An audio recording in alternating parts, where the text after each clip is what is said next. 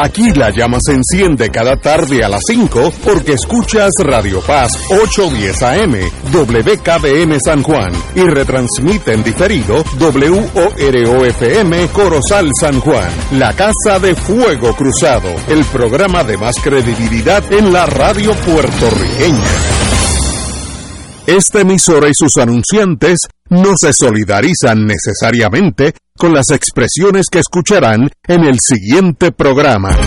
Son las 5 de la tarde, hora de escuchar Fuego Cruzado, el programa de más credibilidad en la radio puertorriqueña, en las voces de Ignacio Rivera y sus panelistas invitados con su discusión política dinámica e incisiva de los acontecimientos más importantes del momento.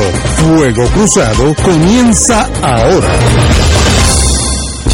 Amigos y amigas, obviamente ha sido una semana candente. Tenemos un panel diverso, así que bueno, mientras más diverso, mejor análisis. Alejandro Torres y Rivera, buenas tardes. Buenas tardes, Ignacio. Buenas tardes, compañero de panel. Y buenas tardes al sector más importante de este programa, que es el público que lo escucha. Don Yello, Ortiz y Daliot. Saludos a los panelistas, al pueblo de Puerto Rico y bueno, vamos para adelante. Y el expresidente, tenemos dos expresidentes del Colegio de Abogados. Edgardo Colomán, ¿cómo estás? Saludos, saludos a todas las personas que nos están escuchando. Este, oye, yo no, yo nunca he participado en un Super PAC y lo quería dejar claro. Bueno, yo estoy abierto a que me hagan uno a, a mi favor. Fíjate, yo. Tú lo que quieres es un paquete. Un pa- sí, sí. Grande. Que si termino los últimos años con un grillete, bueno, pues manejamos, ¿sabes? Uso pantalones largos todo el tiempo. Obviamente, estamos ah, chisteando, pero obviamente la ley electoral de Puerto Rico no vale la tinta con la cual se, im- se imprimen las páginas. Eso todo el mundo se la brinca a la torera, como dicen allá en Madrid, y sencillamente es un desastre. Hoy sale... Ah, tenemos a Cabanilla, perdónenme. Es que con, con tantos muchachos me agitan. Doctor Cabanilla, muy buenas tardes. Sí, que estoy aquí. Muy bien, muy bien. Eh, bueno, dígame por dónde vamos, porque veo que sigue subiendo y sigue bajando. Yo, yo no sé por dónde estamos. Pues las noticias hoy son, yo diría, un poco más positivas, más esperanzadoras que, el lunes, como la última que hablamos. A pesar de que la tasa de positividad hace tres semanas empezó a subir diariamente, eh, eso no se ha manifestado en un aumento significativo en el número de casos. De hecho, la, la tasa de positividad se había mantenido eh, bajo 26% todo el tiempo, pero hoy rompió la barrera y subió a 26.47% frente a un 24.94% el viernes pasado. Así que uno esperaría que, que eso se reflejara en un mayor número de casos. Lo interesante es que la semana anterior el número de casos nuevos había aumentado a un promedio de 4% por día. O sea que Si uno saca un promedio de, de, una semana, mirando el número de el número de casos nuevos, había aumentado un 4% por día, pero en esta última semana se ha mantenido una meseta, como que el número de casos nuevos, aunque sigue aumentando, la curva de se está poniéndose plano, así que estamos empezando a llegar a una meseta. Vamos a ver si esto es el primer indicio de que pronto van a bajar los casos nuevos. Tiempo dirá. Eh, yo creo que quizás como ya pasaron las justas intercolegiales y el Día de las Madres, quizás pues entonces ahora empiece a, a- a ajustarse un poco, a disminuir la- el número de casos. El número total de pacientes hospitalizados ha seguido aumentando en las últimas dos semanas. La semana pasada, el balance neto del aumento de admisiones diarias fue de 10 casos diarios, 10 admisiones diarias. Y esta semana es de 9, o sea que se está estabilizando igual que el número de casos nuevos. Y el número de hospitalizaciones de pacientes pediátricos en las últimas semanas había estado subiendo de forma muy preocupante, mucho más que en adultos. Pero esta semana pasada de un promedio de 54 casos diarios, esta semana bajó a un promedio de 49 casos pediátricos hospitalizados diarios. Así que eso va por el mismo camino que en los adultos. Y en cuanto al número de muertos, la semana pasada fue un promedio de 3.71 muertos diarios y esta semana fue de 3.29, o sea que bajó un poco, quizás no significativamente, pero, pero por lo menos no subió. Así que parece que el panorama está empezando a mejorar. Espero que de momento ahora no se vaya al piso todo de nuevo. Yo creo que es importante preguntarnos a qué se debe todo este repunte que hemos tenido. Y yo creo que se puede explicar en alguna razón. Primero que la variante Omicron sabemos que, que va de la vacuna y la inmunidad adquirida por contagios previos. No es que la va completamente, pero por lo menos en gran parte. En ese sentido, pues es más difícil eh, que la Delta, porque tiene más mutaciones la proteína S. Y eso, pues yo creo que está causando problemas. Y también el, el eliminar el uso obligado de mascarilla, eh, eso yo creo que también contribuyó, porque justamente después fue que empezó a subir eh, el número de casos nuevos. Y la otra es la tercera razón, yo creo que estamos teniendo un repunte, que solamente el 60% de la población en Puerto Rico tiene tres dosis de la vacuna. Sabemos que después de seis meses, la cantidad de anticuerpos después de la vacuna, los seis meses después de la última vacuna, bajan los anticuerpos. Y creo que este es el punto más importante. Eh, eh, sabemos que solamente el 60% de la población en Puerto Rico tiene las tres dosis. Y en Estados Unidos creo que está un poquito menos que nosotros. Sin embargo, ellos no habían tenido un repunte, pero, pero ahora sí parece que está empezando a, form- a formarse en la curva como especie de, de un aumento del número de casos. Y yo imagino que posiblemente tenga la misma explicación. Si no, no estamos completamente vacunados, especialmente con una cuarta dosis, que yo creo que es importante en este momento, porque en Israel eh, tuvo su importancia eh, la, cuarta dosis. Quizás no tanto en, el número de casos nuevos, pero por lo menos en, el número de pacientes hospitalizados y, el número de muertos. Entonces, en cuanto al panorama internacional, hay un investigador japonés que ha hecho un estudio eh, y he encontrado que cree que hay un vínculo entre la variante de Omicron la hepatitis grave que estamos viendo en Sí, los niños. qué raro eso. Hablamos acerca de cuál es la, la razón de que esta hepatitis grave está ocurriendo. Entonces, digo, no, no le está sugiriendo la posible, la posible razón que sea la, la misma eh, la misma pandemia con, con el Omicron. Eh, él piensa que es lo que está causando esta hepatitis grave porque ha encontrado que en los países donde más casos de Omicron hay es donde más hepatitis eh, grave también hay. Y, eh, dicho sea de paso, eh, leí hace poco que la, paciente de Puerto Rico eh, que tenía hepatitis grave, eh, creo parece que le hicieron un trasplante de hígado, que estaba bastante enfermo. Así que eso es un dato interesante. Y lo otro es que en Beijing hay un problemita serio, un problema que se está tran- transmitiendo de, de un problema político. Eh, Beijing eh, ha censurado el llamamiento para poner fin a la, estrategia contra el COVID-19. O sea, que Hay mucha oposición en la población eh, china en cuanto a la postura de- de Xi Jinping, eh, que está con la política esta de cero COVID. Y cada vez que aparecen casos lo, lo, lo hospitalizan y han hecho lockdowns de ciudades completas y eso pues está trayendo muchos problemas eh, sociales y políticos. La gente está furiosa. Y el director general de la Organización Mundial de la Salud ha criticado la postura inflexible de China al COVID-19, diciendo que necesitan adaptarse a la naturaleza evolutiva del virus, diciendo que la forma de bregar con el virus realmente no es lo que están haciendo los chinos con la cuestión del cero COVID. Y salió un artículo eh, y un videoclip de los comentarios del, de- del director de, la Asociación Mundial de la Salud. Eh, se publicó una cuenta Naciones Unidas, una, una cuenta de internet de las Naciones Unidas, y fue ampliamente compartido en la plataforma de microblogging. Pero en China el clip se eliminó rápidamente y etiquetaron el artículo como que estaba violando las leyes y regulación. Entonces, pues, se ha desatado esta pugna eh, entre Xi Jinping, que es el secretario general del Partido Comunista China en este momento, eh, y el segundo en mando, que es el primer ministro del Consejo de Estado, el nombre es Li Keqiang.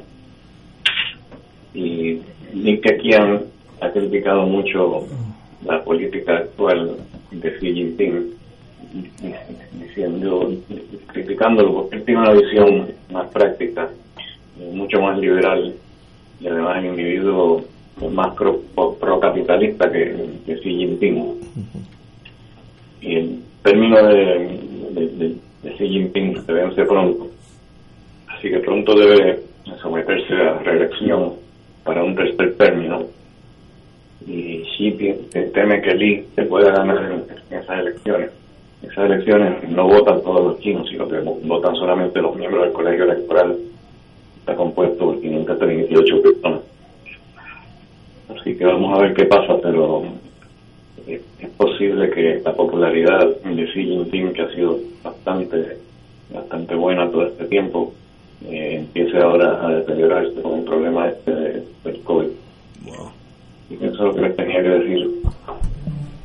El, el, los que están vacunados en la segunda refuerzo, obviamente eso están mucho mejor en posición que los que están con las primeras dos, me imagino.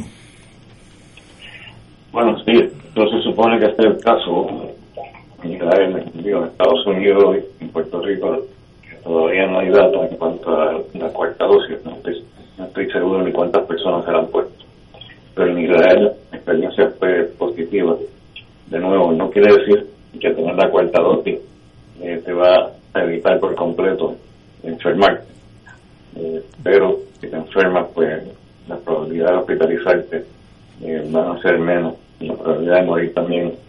Una cosa que me, preocupa es que últimamente la mortalidad, aún en personas con, con tres dosis, ya no es tan diferente a como era antes. Hace básicamente un par de semanas atrás, si tú tenías las tres dosis eh, y te infectabas, eh, no te ibas a, a, o sea, vamos a poner la, la probabilidad de, de morir eh, son menos, mucho menos. En la- las personas que habían muerto, eh, la mayor parte eran eh, personas eh, que no estaban eh, vacunados, si lo miden en términos de por cada 100.000 personas. Si, si lo miden de esa forma, eh, por cada 100.000 personas, pues cada 100.000 vacunados tenían cinco veces menos probabilidad de morir eh, que los que no estaban vacunados. Ahora, en este momento, ha bajado a dos. La diferencia en vez de dos, pero en vez de cinco, es dos veces menos la, mortalidad. Pero eso yo creo que también debe responder a lo que dije ahorita, que yo creo que ya la mayor parte de la gente que tiene las tres dosis ya ha pasado seis meses de esa tercera dosis. Yo creo que ya es hora de, de, de- de refuerzo con la cuarta dosis. Yo creo que si, si todo el mundo se pusiera la cuarta dosis, yo estoy seguro que las cosas mejorarían más en términos de la mortalidad y la hospitalización. La mortalidad con esta en estos últimos días eh, sigue siendo baja. Bueno, sí, eh, eh, como dije hace un rato, pues tenemos un promedio de 3.29 muertos diarios en la última semana. O sea, que Están muriendo un poquito más de tres personas en promedio, en promedio eh, diario, eh, lo cual pues no, no está tan mal, pero debería ser mucho mejor que eso. Eh, yo creo que si todo el mundo se lo tomara más en serio, eh, sería, sería mejor que eso. Wow, muy bien, compañero. Pero la mayor parte de esta gente que está muriendo son personas sobre 80 años eh, con comorbilidades serias. Claro, la, vacunación pues les puede ayudar, pero con, todo eso pues la, la vacuna pues no siempre va a funcionar de forma que no te, va, no te vas a morir. Tienes muchas enfermedades eh, no relacionadas al COVID, pues aunque no te dé COVID te vas a morir.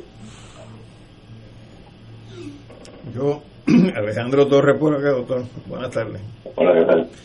Mire, yo he ido más o menos desarrollando una percepción en la gente con la que uno habla de que la gente ha ido perdiendo el sentido de urgencia eh, con relación al elemento de la pandemia, quizás sobre la base de esto mismo que usted acaba de indicar, que lo que se está muriendo mayormente gente que como quiera se iba a morir eh, por razón de la edad y que no necesariamente están muriendo por razón del COVID.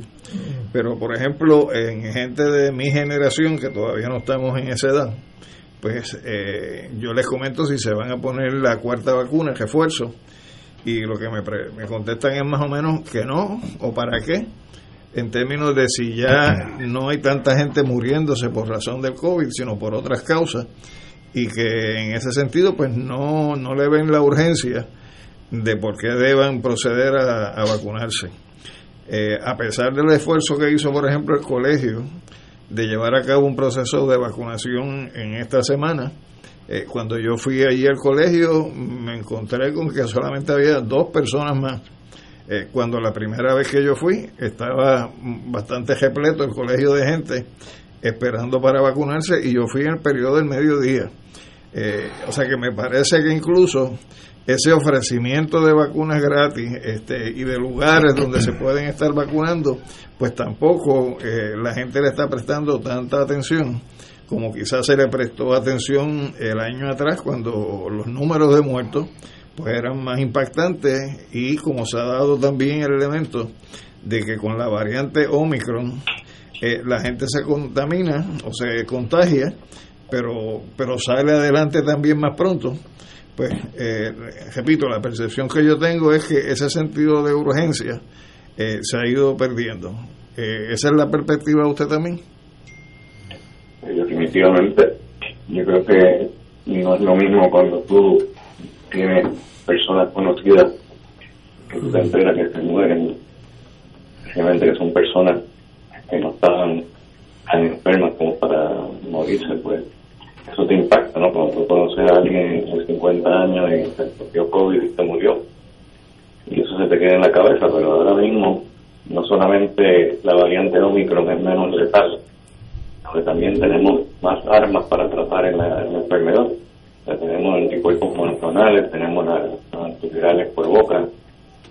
Claro, pues eso cambia el cuadro, porque ya hay algo que tú puedes hacer y ahora la gente deja de preocuparse tanto pero yo sigo creyendo en la prevención más que en el tratamiento. Yo creo que es mejor prevenir que tener que, tener que actuar. Muy bien, Román. Doctor, muy buenas tardes, Edgardo Román de este lado. Estoy viendo una, un parte de prensa de la página digital de prensa asociada con fecha del día de ayer. Eh, y en esa, en esa parte de prensa eh, se informa que la Organización Mundial de la Salud, ofreciendo datos estadísticos, eh, destacaban el hecho de que en las regiones de América y de África había habido un alza en los casos, pero en otras partes del mundo se había materializado justo lo contrario, eh, lo, opuesto, es decir, que había una reducción, eh, particularmente en la zona del Pacífico Occidental, eh, y lo, interesante de este parte de prensa, eh, uno podía especular, las razones por las cuales unos países aumentan y otros no. En África del Sur, por ejemplo, ha habido un brote bastante significativo. Eh, más allá de la especulación, usted ha, señalado el asunto de la vacunación, que yo creo que, que es central y que la política pública en Puerto Rico debería estar en este momento promoviendo con mayor eficacia y con mayor intensidad la urgencia que tenemos de ponernos la, la, dosis que corresponda, algunos la segunda, otros la tercera, otros la, la, la cuarta, porque viendo los datos estadísticos de Puerto Rico, aquí ha habido cientos eh, de, de, miles de personas que ya han padecido la enfermedad y aunque ha habido un control en la totalidad de personas hospitalizadas y de muertos se asocia al asunto de la, de la enfermedad. ¿Usted conoce si el Departamento de Salud o alguien en el gobierno está promoviendo, está desarrollando una campaña, digamos, eh, intensa para, para que se vacunen las personas en el país? Pues no, no, no estoy consciente de, ninguna campaña eh, nueva o, una intensificación de la campaña. Hace tiempo que no digo nada de vacunarse, pero yo no veo mucha televisión y no quizás esté lo estará pasando. Pero yo sé que últimamente, eh, por lo menos el número de personas que se están poniendo la tercera vacuna parece estar aumentando algo. Están poniéndose como dos mil y pico personas al día, no pueden, o más de lo que había sido hasta hace poco. Así que ahora mismo pues, estamos en 60.5% las personas que están vacunadas por lo menos con tres dosis, pero estuvo estancado eh, por ahí por 60, 60.1%, ahora como que entiendo subir más tarde. Pero no sé si eso responde a alguna campaña. Wow. Yello. Un saludo, doctor. Eh, estoy viendo el, el mapa que emite el CDC y veo que la incidencia más alta, ellos clasifican la incidencia en baja, alta y mediana. Y la alta es mayormente en el, en el, en el noreste de los Estados Unidos, Nueva York, Maine, Vermont, Massachusetts, y, un, y unos condados, un sector del estado de Montana. Eh, sin embargo, yo no he escuchado todo lo contrario no he escuchado que Nueva York o ninguno de estos estados esté tomando medidas como las que tomaron al principio del COVID. Yo sé que, que tenemos más, más, más armas ahora para atacar el COVID, pero aún así la incidencia aparentemente es alta en esos estados. ¿Usted tiene algún conocimiento de por qué no se está haciendo alguna, alguna eh, tomando más medidas, como en Puerto Rico, que no estamos tomando ninguna medida?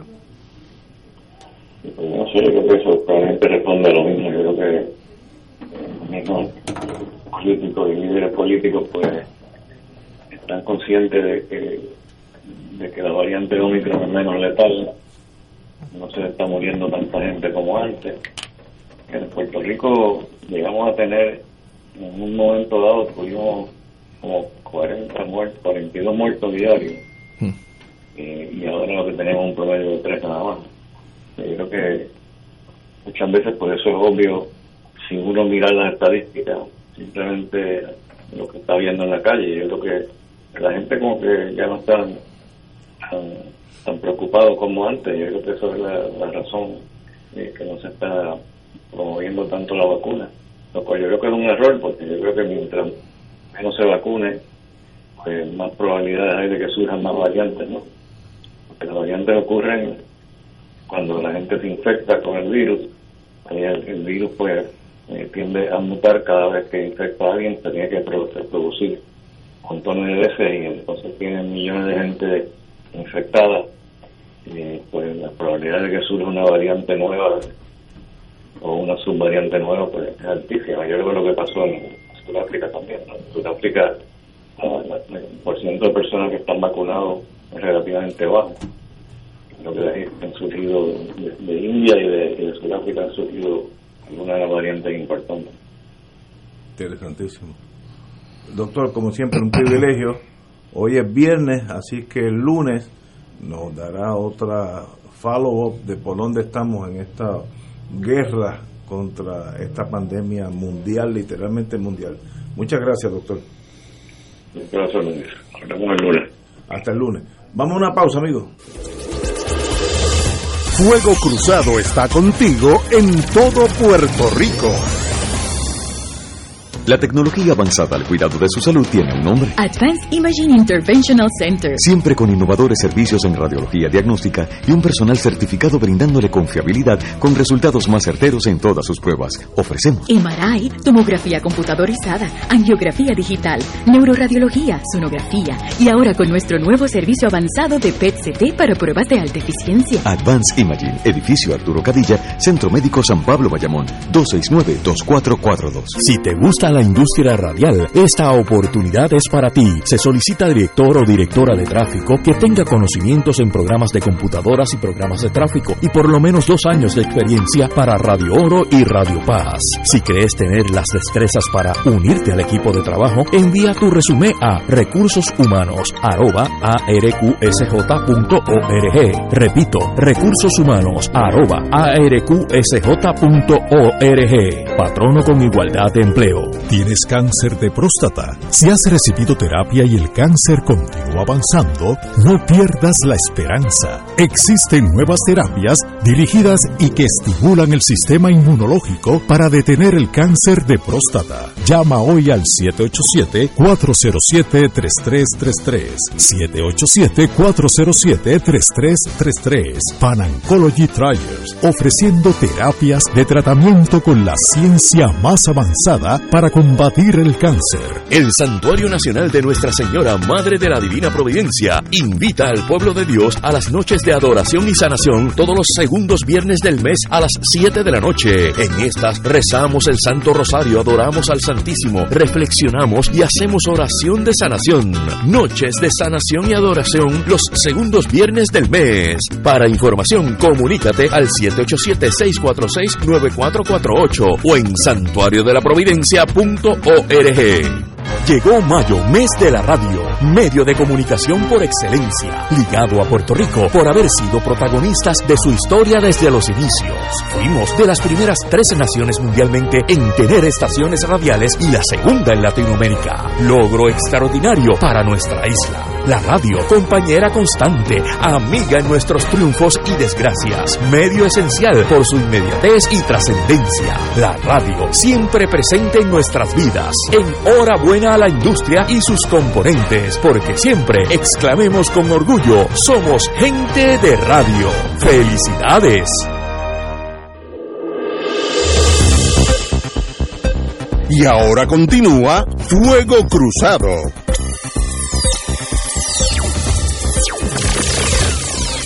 Amigos y amigas, regresamos. Bueno, la noticia que nos sorprendió a todos ayer eh, eh, tiene que ver con la ex gobernadora de Puerto Rico, la señora eh, Vázquez Garcet. Eh, sencillamente, ella nunca en mi vida, yo llevo 45 años de abogado practicante y nunca había, visto un político decir, creo que la semana que viene me van a acusar. Usualmente hay una negación o dicen que nada está pasando, eso es lo normal.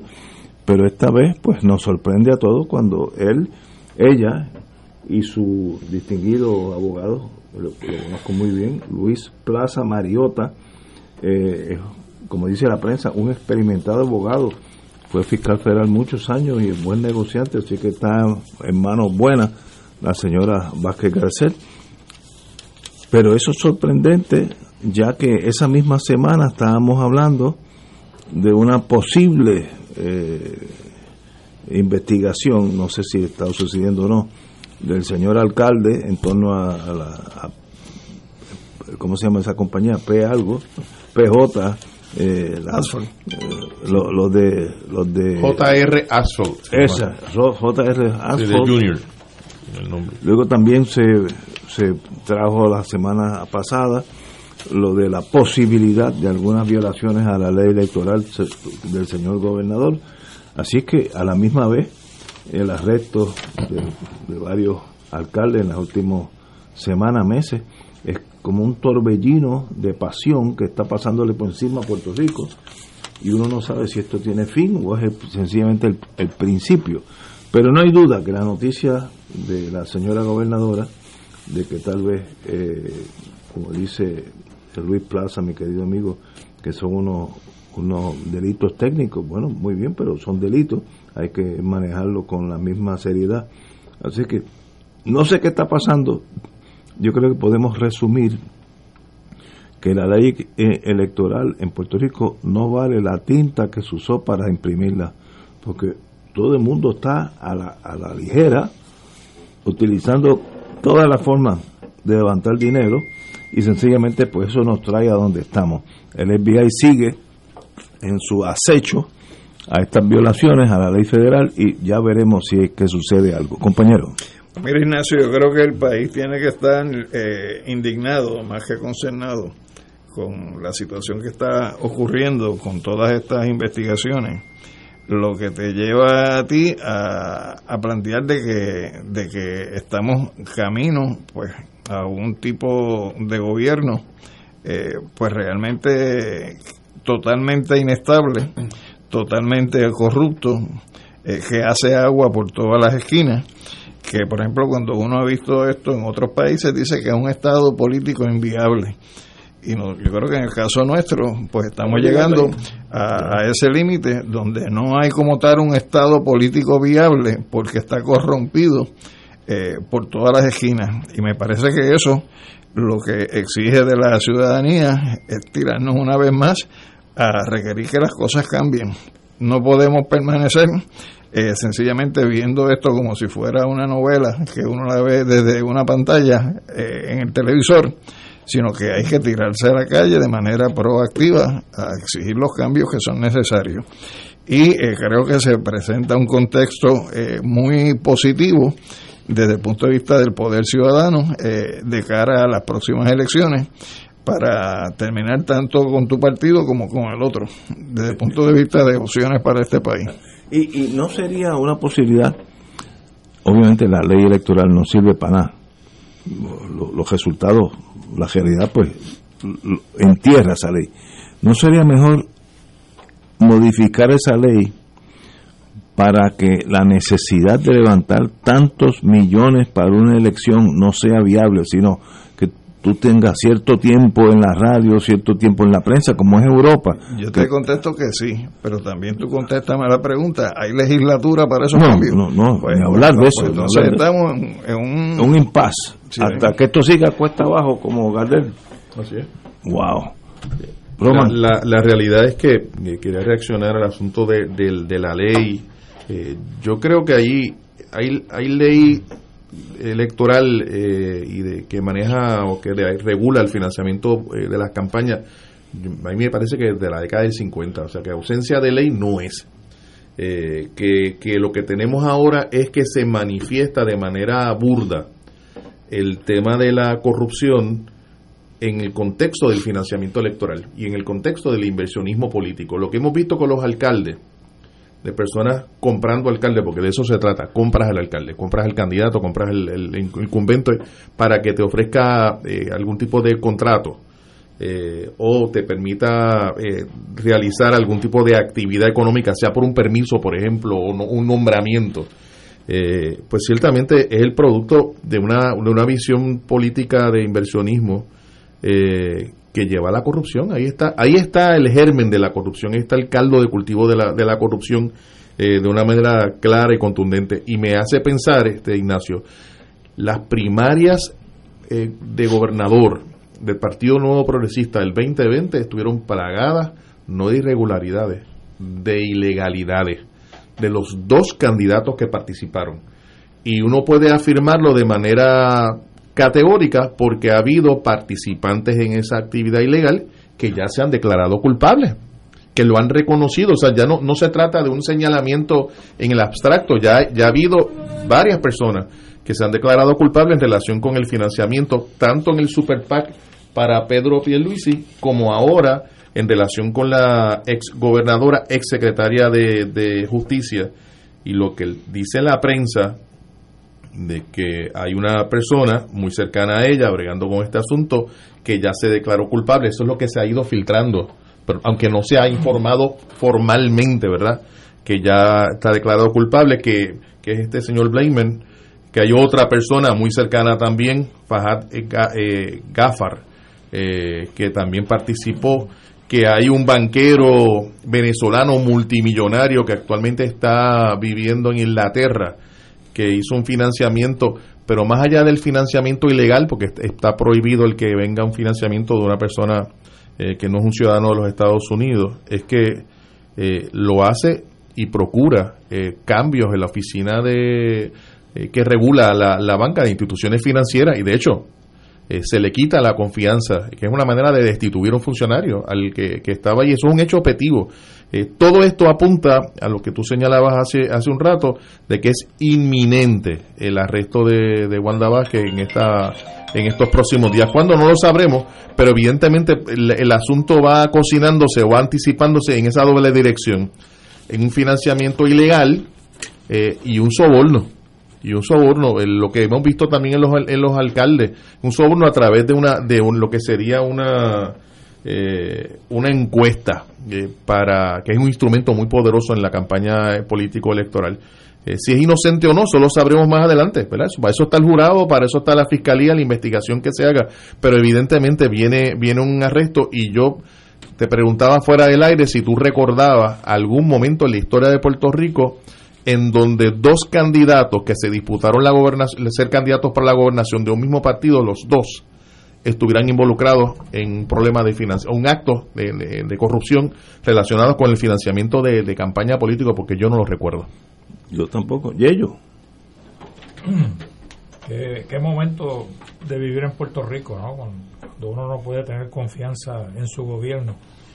Eh, y no solamente en su gobierno estatal, también se, sal- sa- se han salpicado muchos gobiernos municipales. Es muy difícil de, de tú tener esta, esta creer en los que te gobiernan, ¿no? Eh, y quizás lo que lo que yo, yo coincido en parte con lo que dice Alejandro, que en el 2024 tienen que haber cambios profundos, pero esos cambios profundos no pueden darse simplemente porque queremos cambiar de jockey. Eh, el jockey que quiera ser gobernador de Puerto Rico tiene que venir con unos compromisos eh, eh, profundos con relación al cambio de los sistemas de gobernanza de Puerto Rico. Eh, pr- primero, yo lo he dicho anteriormente, creo que los alcaldes ahora mismo tienen demasiado poder. Yo creo que hay que maner- buscar la manera de, de recortar o si no de fiscalizar mejor ese poder y lo he dicho anteriormente y eso es a través posiblemente de las legislaturas municipales. Cambiar la manera en que se eligen las legislaturas municipales. No pueden seguir siendo sellos de goma de los alcaldes. Eh, por otro lado en en- a nivel estatal yo creo que hay que hay que hacer una mirar mirar mirar por el retrovisor. Hacia hacia hacia años en que Puerto Rico en su gobierno no había corrupción. Y ver qué prevalecía eh, en esa en esa gobernanza central a nivel nacional qué era lo que prevalecía Yo- si- y estoy seguro que si tú miras hacia atrás la diferencia grande va a ser que las, todas las cosas importantes en el país lo hacía quién los empleados públicos. No los, no habían contratos Ignacio no habían contratos no había mega contratos como hay ahora. ¿Por qué Fajardo lo acusaron y lo, y lo sentenciaron de corrupción? Por todos los contratos que daba el Departamento de Educación y él cogía su tajada. Y sigue, Era- y sigue eh, dando. pues sí, son mega contratos, ¿no? Y sigue dando, sí, eh, mega contratos. ¿Y qué ha causado, qué ha causado toda esta, esta corrupción a través de estos, de, de estas, de estas noticias que están saliendo ahora, inclusive la investigación del alcalde de San Juan, de nuevo, la privatización y los megacontratos. Si tú miras hacia los tiempos de Roberto Sánchez Vilella, lo- los empleados públicos lo hacían todo.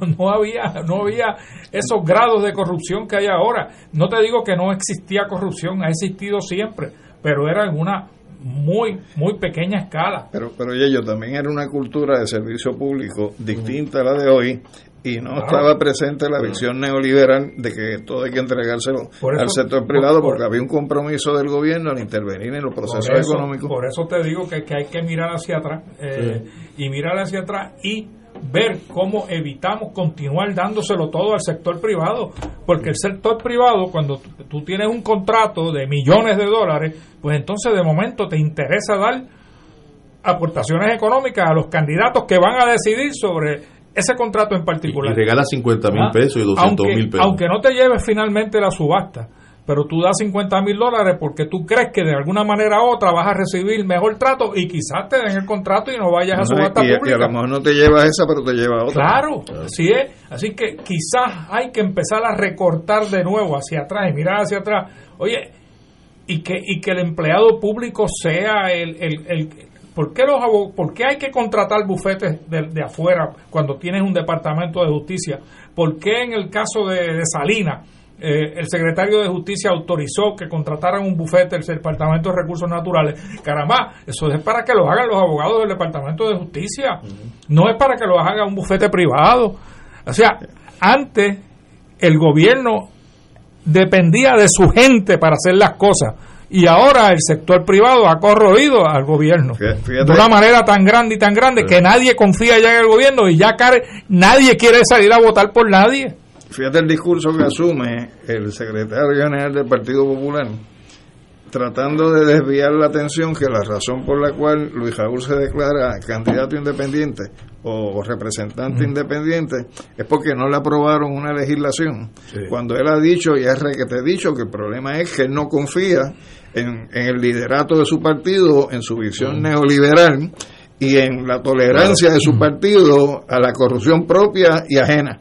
Entonces, en ese sentido, pues, pues me parece que, que una vez más, eh, tú ves cómo se junta la pobreza con la miseria ideológica en estos partidos, desde el punto de vista de cubrirse eh, uno a otro como si estuvieran en una cancha de baloncesto. Bueno, mira, mira el contrato del, del aeropuerto. Contrato del aeropuerto. ¿Quién lo otorgó? Fortuño. ¿Quién lo firmó finalmente después de ganar las elecciones? Alejandro. Alejandro García Padilla. Sí. Pudo haber no firmado y decir, no, esto no va. De hecho, se fue el reclamo que hubo, hubo un reclamo bien grande de que no lo firmara. el de Luma.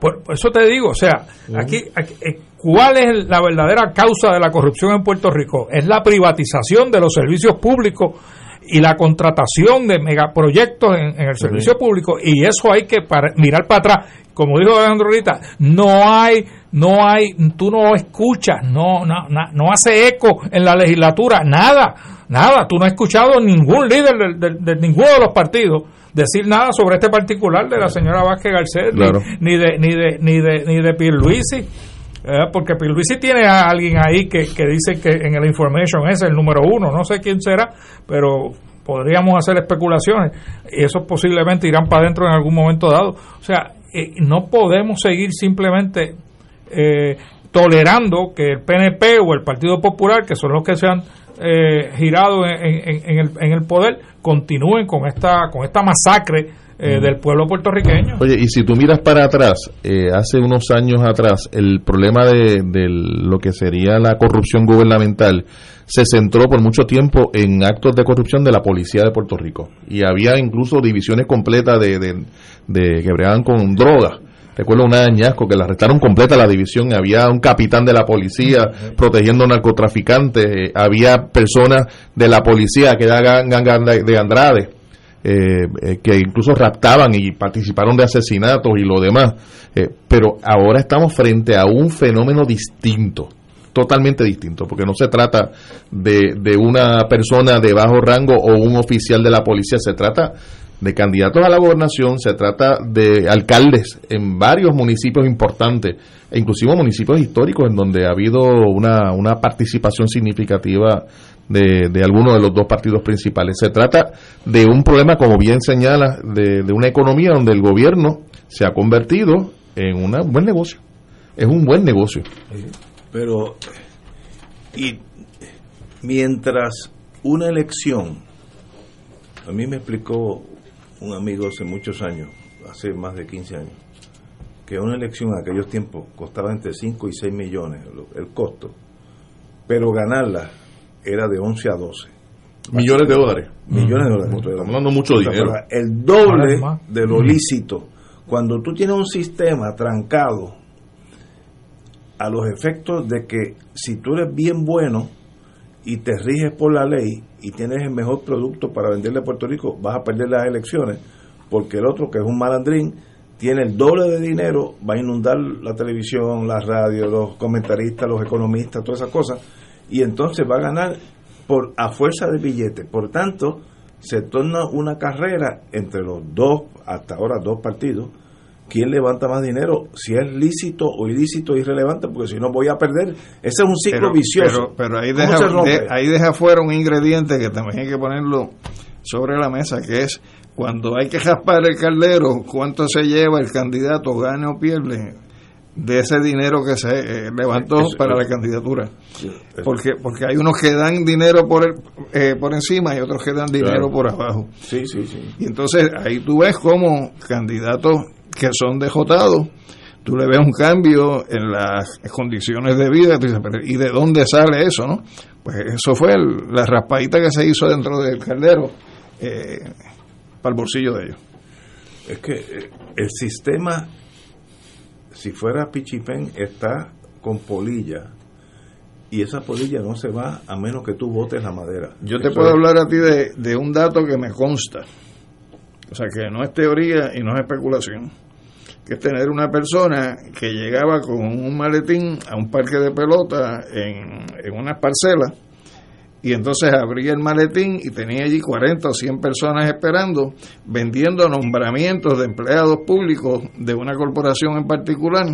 Eh, para este puesto es- cuesta tanto, para este puesto cuesta tanto, para este puesto cuesta tanto, vendiendo los nombramientos. Y me consta, porque tuve que manejar eh, unas situaciones relacionadas con esos asuntos. En otras palabras, lo que estamos mirando ahora, y no quiero ser cínico, es que para el 2024 vamos a tener exactamente las mismas fuerzas políticas buscando dinero a diestra y siniestra en violación de la ley. Y vas a tener los mismos políticos en el gobierno si sigues votando por los partidos tradicionales, Ignacio. Ok, pero la, la solución es entonces otro partido. Hay que virar la mesa, Ignacio, hay que, hay que ir a la raíz del problema y si la corrupción está de alguna manera insertada en la estructura de gobierno y los partidos políticos, pues uno no puede seguir votando por la misma gente. Pero no puede ser una carta blanca, Ignacio. Tiene- bueno, no puede ser una tarjeta de crédito, un carte blanche, como ¿A- a decían. quién? ¿A los partidos a, los, a los- a los nuevos, a los que quieran venir. Ah, bueno. o sea, Por ti- supuesto. tiene que haber, tiene que haber una discusión profunda con el pueblo sobre, sobre el futuro y qué ellos van a hacer, ¿no? Porque mm, si no, si le damos la carta blanca, No, no tiene que ser con controles y tiene que ser con exigencia, con fiscalización, con rendimiento de cuentas. Porque, por ejemplo, una de las cosas que hay que cambiar en, en nuestro sistema de gobierno, aquí ningún político rinde cuentas. Entonces, en ese sentido, hay países que han avanzado en lo que es el ejercicio participativo del elector, donde ese candidato cada cierto tiempo tiene que reunirse con la gente que, que- por el cual él está ejerciendo esa representación y rindiendo cuentas Y- de, de lo que ha sido su gestión. Y yo creo que rendir cuenta también del sector privado. O sea, por ejemplo, una, una compañía que, que alcanza un contrato con el gobierno, pues llena una serie de documentos, tiene que cumplir con unos un rigor bastante significativo de, de documentos que someter, eh, pero no se le pide que afirme si hizo donaciones políticas. Pero mira, Que- que lo haga. hablando sobre ese sector privado, ¿cuántas exenciones contributivas no se han dado del 1950 para acá? Miles, Ah, miles, y ahora, miles. bajo la ley 22, leí que hay más de 4.000 eh, eh, eh, decretos a ciudadanos que se han mudado a Puerto Rico que son millonarios. Algunos involucrados en estos actos. Claro, y solo y solo yo escuché a, a- a Sidre decir que, que solamente la auditoría empezaba por 400, o sea que, que hay que no se sabe lo que están haciendo tampoco est- estos ciudadanos privados. Mira, eh, eh, Ignacio, eh, digo esto, la- yo no yo no, no había oído estas cosas antes. En Dorado acaban de vender una casa que rompió récord en una urbanización, Sí, no la sí. que están en la playa, más para acá, más para adentro, 2.5 millones de dólares en efectivo. En efectivo, lo. O sea, yo, yo, no, yo no conozco, a, a- yo no tengo un amigo que tenga 2.5 millones en efectivo. Bueno, Fajardo. Bueno, que no es mi amigo. o sea, entonces uno se pregunta, ¿y, y, y, de, y, de- y qué está pasando en la isla? Ah, y, y, y al gobierno como que no le importa, que es lo más que me molesta, ¿no? No veo, y no quiero volver a hacer, decir lo mismo, no quiero ser cínico, para el 2024 estaremos en la misma ley electoral sin cambio alguno y para ganar la elección necesitas el doble del dinero legal. Eso va a ser así. Oye, pero, Si pero es bueno o malo, va a ser así. Yo sé que nadie va a hacer nada. Ignacio, pero la- los que hacen estos donativos saben o deben de saber la actividad que ha habido recientemente en la Fiscalía Federal en relación con los PAC y las inversiones políticas. O sea, debe haber, debe haber alguna preocupación de una persona que, que, que sabe que va a donar 50 mil dólares, que está detrás de un contrato, de una posición o está detrás de un permiso. eh, entre otras cosas, ¿no? Eh, de que ya ha habido acusaciones criminales y por eso es importante ver en el resultado de estas investigaciones y sobre todo la penalidad que se vaya a imponer finalmente, porque si son cosas así lenientes de que te vas para tu casa, no te preocupes, eh, pues ciertamente no, no va a aportar mucho. Vamos a complicar aún más el juego de ajedrez.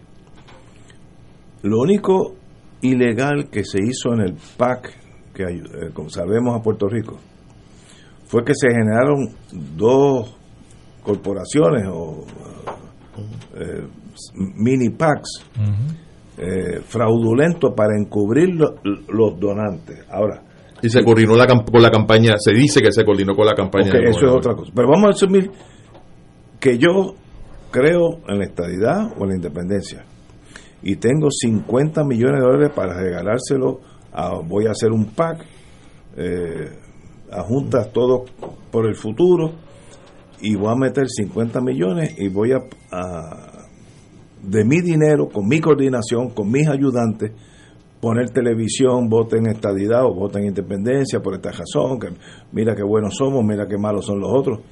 Eso es totalmente lícito. Ese es el ordenamiento legal. Eso- así es Así que es la ley, Citizens United. Por tanto, con esa realidad jurídica, que yo creo que es una de las peores leyes en la historia de los Estados Unidos. Decisión judicial. Sí, y se acabó. Y es la ley de, del de- Estado. de allá es que viene la cosa esta de los inversionistas políticos. de- de- Entonces, estas campañas. ¿qué tú vas a hacer? con- Si yo hago un PAC ahora para ayudar al PNP y no coordino nada, lo hago totalmente legal. Lo, lo manejo yo y dos o tres ayudantes míos en casa por las noches. Y levanto medio billón de dólares y lo invierto en la estadidad o la independencia. Eso es totalmente legal. Entonces, ¿cómo tú puedes aparentar oír al pueblo las necesidades de aquellos que no tienen los 50 millones que yo los tengo, cuando yo puedo de, de mi bolsillo usar 50 millones pro lo que yo pienso? Pero es que eso es lo que Bien hace es que- difícil. Es, que, retrata la naturaleza colonial de nuestra creación política. Colonial y allá también, porque allá Por es eso, mismo. pero si De- nosotros de no tuviéramos. Ah, no tuviéramos la subordinación política y colonial, Eso eso, es lo que sufríamos nosotros. que no Sí, que nos lo imponga el Tribunal No, Supremo que- de Estados Unidos. Eso no va a pasar. Y entonces, en ese sentido, pues hay que dar un cambio de timón, eh, enjumbando hacia la independencia y la soberanía. Y aquí hay uno que es soberanista, ya vemos dos que somos independentistas. Pues hay que, hay que ir en esa dirección, porque si el barco no llega a ese puerto, nunca vas a tener los poderes políticos para tomar las Pero, decisiones. pero aún con ese pensamiento tuyo que es muy noble, ¿cómo tú llegas a ese puerto cuando yo en las juntas hice un pack de 50 millones de dólares? puedo puedo Y- y llegar nadie me puede tocar. puedo llegar a ese puerto aunque me tome tiempo empezando porque hay que sacar los dos partidos que controlan al gobierno en este país para entonces encaminar el país hacia un proceso Pero- de ejercicio de libre determinación No, pero es que eso es eso va a tomar su tiempo, No, pero hay que empezar, como tú siempre has dicho aquí, o sea, una, una larga marcha comienza con con- el primer paso. Mao Zedong dijo eso. Sí, Ahora, en la marcha de los 10.000 li. el, el, ustedes desean cambiar el sistema. Yo creo que no hay puertorriqueño que considere que el sistema actual de eleccionario es justo. Eso no, no existe. Eso No es democrático. No, no es demo- No es Ahora, democrático. Pero mismo. No vamos a cambiar la- el caso de Citizens United. Por tanto, ¿cómo tú, soberanista o independentista, van a hacer valer el peso electoral de ustedes cuando yo, desde a Junta, tengo 50 millones pro estadidad o pro independencia, lo que tú quieras? Yo lo que te estoy diciendo, pro- Ignacio, es, es que, bien difícil. que cuando tú subes una escalera, no la puedes subir empezando por el último escalón, porque si te caes te vas a dar más duro. Por lo tanto, tenemos que ver la escalera en perspectiva y entonces ir escalón a escalón subiéndola. Ok, otra pregunta. Hoy estamos entrando en calor. ¿Y los partidos que se han salido? hoy es viernes 13. Hoy es tres, voy a, ya tú. Buen día. Yo, yo sabía. Los partidos Victoria Ciudadana, Victoria eh, Dignidad, el Partido Independentista, ¿cómo pueden ensanchar sus alas como si fuera un guaraguao que empieza a volar? Con esas limitaciones que es a billetazo limpio, es Pues, bien difícil. Pues, pues yo te puedo decir que tú ves unos pasos que tienen posibilidades, no probabilidades, pero hay posibilidad en los acercamientos y conversaciones que están teniendo. Por lo menos dos agrupaciones políticas, que es Victoria Ciudadana y el PIB, con una serie de legisladores que son independientes. Y puede ser que se sigan sumando otros legisladores independientes y otros sectores políticos. Si la otra llega al poder, te ponen la burka a todo el mundo. Hacia, hacia una convergencia. Seguro. Oye, y, y aún, aún en esa circunstancia hay que ver el resultado electoral de las últimas dos elecciones y compararlo con las anteriores. Eh, porque aún con las circunstancias que tú señalas y señalas bien, eh, de que el ordenamiento eh, jurídico que tenemos en el plano de financiamiento electoral no promueve la democracia, sino que promueve la, el voto que favorezca a la gente que tiene el dinero para, que, para convencer a los demás. La realidad es que en estas últimas dos elecciones ha habido un deterioro significativo de los dos partidos principales. Eh, bueno, en, eso matemáticamente es correcto. Así es. mira, mira, San Juan, por ejemplo, que, que es la capital del país. El alcalde gana, algunos piensan que no ganó, pero, pero, ganó. pero lo certificaron como candidato eh, por un, grupo de votos eh, significativamente bajo, que si el partido si se suman con los del Partido Independentista, los de Victoria Ciudadana, hubiese ganado ese candidato. O sea que ahí la concertación tendría un sentido. El, precinto 3 de San Juan, igual, de igual manera, fue hasta el final eh, que se da entonces la, la, victoria por un margen bastante reducido, nunca antes visto en la historia del, de ese precinto. Eh, creo, creo que el tema de la concertación, el tema de la conversación entre candidatos independientes y estos dos partidos, Victoria Ciudadana y el PIB, en la medida en que avance eh, arroja una, un resultado, una probabilidad importante de cambiar el rumbo electoral del país. Oye, nada nuevo.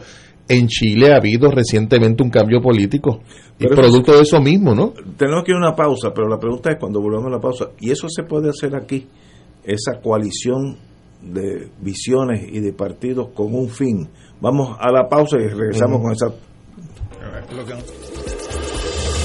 Fuego Cruzado está contigo en todo Puerto Rico.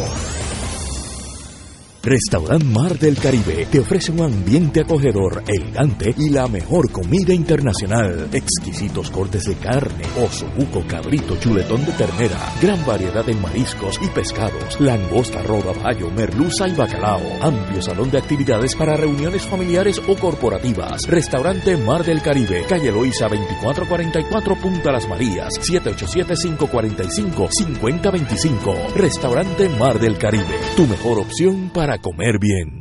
Amigos fanáticos, este sábado 14 de mayo sigue la serie semifinal A de la sección central en el béisbol AA. Y los Toritos de Calley visitan a los Pescadores del Plata de Comerío para el segundo juego de la serie. Desde las 7 y 30 de la noche en el estadio Carlos Bonet de Comerío. Escucha toda la emoción por aquí, Radio Paz 810 AM y Radio Paz 810.com. Calley en Comerío este sábado desde las 7 y 30. Escúchalo. ¡Díganle que no es pelota!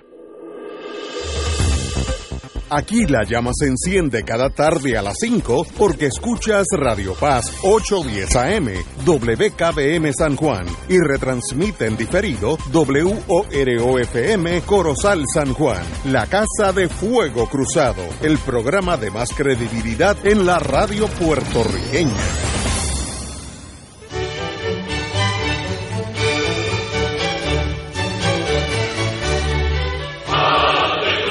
Reina del cielo, alégrate, aleluya. Porque el que mereciste llevar en tu seno, resucitó como lo había dicho, aleluya. Ruega por nosotros a Dios. Gózate y alégrate, Virgen María, aleluya. Porque ha resucitado Dios verdaderamente. Oremos. Oh Dios, que por la resurrección de tu Hijo, nuestro Señor Jesucristo, has llenado el mundo de alegría. Concédenos, por intercesión de su Madre, la Virgen María, llegar a alcanzar los gozos eternos por Jesucristo nuestro Señor. Gloria al Padre, al Hijo y al Espíritu Santo. Como era en un principio, ahora y siempre, por los siglos de los siglos. Amén.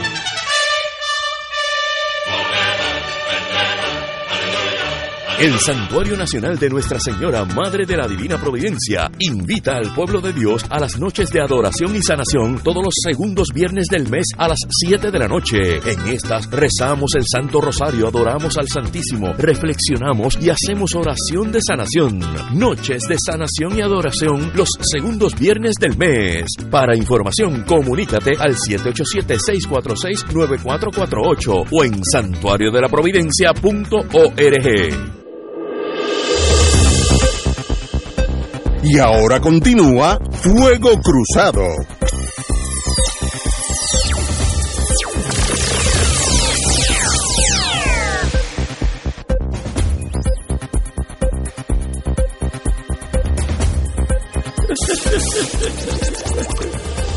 Regresamos, amigos y amigas. Nos quedamos en. Yo he oído las últimas dos o tres semanas que hay un ambiente de coalición, no sé si es la palabra correcta. Concertación se hablaba también. Concertación, bueno, la palabra, en otras palabras, de unirse aquellos que son minoría hasta el presente para enfrentarse a los dos partidos grandes en el 2024, que es en dos años y medio, así que eso es ahí al lado. Eso es posible legalmente, porque yo sé que pasaron una ley para que no se ligaran eh, los partidos para los grandes dividir a los chiquitos. Yo conozco a los muchachos, pero esta concertación, esa palabra que está empezando a surgir, ¿qué quiere decir eso? ¿Y es posible, sí o no? Pues mira, hay, hay variables en cuanto a lo que tú estás indicando. Por ejemplo, posiblemente la que pudiera ser más fácil, aunque requiere un esfuerzo grande, es que se registre una nueva franquicia electoral donde los electores de ambos partidos, más de otros grupos, voten por la plantilla de candidatos que ese frente electoral proponga. que es lo que se ha hecho en algunos países. Se crea una estructura, este, se registra electoralmente, eh, el Frente Amplio, lo que sea, y entonces la gente vota por los candidatos del Frente Amplio. La otra forma es que... Pero, pero el Frente Amplio Es un nuevo partido. Es un nuevo, nuevo partido. un nuevo partido. Pero, pero- entendí. pero entonces, pero Pasó es una- en Uruguay, es en una- Chile. es una franquicia donde entonces vienen candidatos bajo esa franquicia provenientes de distintos sectores políticos y se registran. Entonces, otra alternativa que tú tienes es, mira, vamos a una mesa de conversación y yo pues llego a un acuerdo contigo en que yo voy a postular eh, mi candidato a la gobernación y tú, Ignacio, postulas un candidato a la alcaldía de San Juan. de, Y yo- diferentes, y yo- de diferentes partidos. Sí, y yo hago un compromiso contigo de que mi gente va a votar por, por tu candidato y la tuya va a votar por el mío. Vamos a hacer, para que la gente entienda, que si yo estoy, vamos a hacer que voy a votar por Victoria Ciudadana, pueden tener como gobernador, todo el mundo va a votar por Juan Dalmau del PIB. Me estoy inventando esto. Y entonces los piperos van a votar por Na- Natal Conté para Sí, alcalde de San Juan. Lo que no puede darse es que en, en la papeleta eh, Aparezca el nombre de los- aparezcan lo- los nombres bajo dos partidos. So, tiene que tener. Bueno, pues entonces se, se brinca de un partido a otro. Yo, vamos a hacer. Porque el ejercicio del voto es individual. Y esos son acuerdos que se llegan en una mesa de, de- de concertación, este, donde yo no voy a postular en esta posición y tú no vas a postular en esta otra. Si eso se hubiera dado, por ejemplo, en San Juan, que Hubiera ganado o sea, el Natal alcalde hubiese ganado sería la Natal. Pero por un rollo. Y cuando, por ejemplo, cuando por ejemplo estuvo como candidato Batia, Batia perdió en San Juan por 10 mil votos.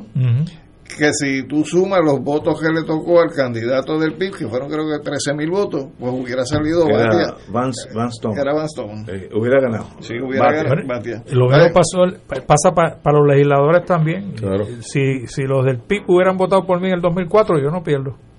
Pero no, es, no, no fue así la cosa. Pero las cosas maduran a su tiempo, Ignacio.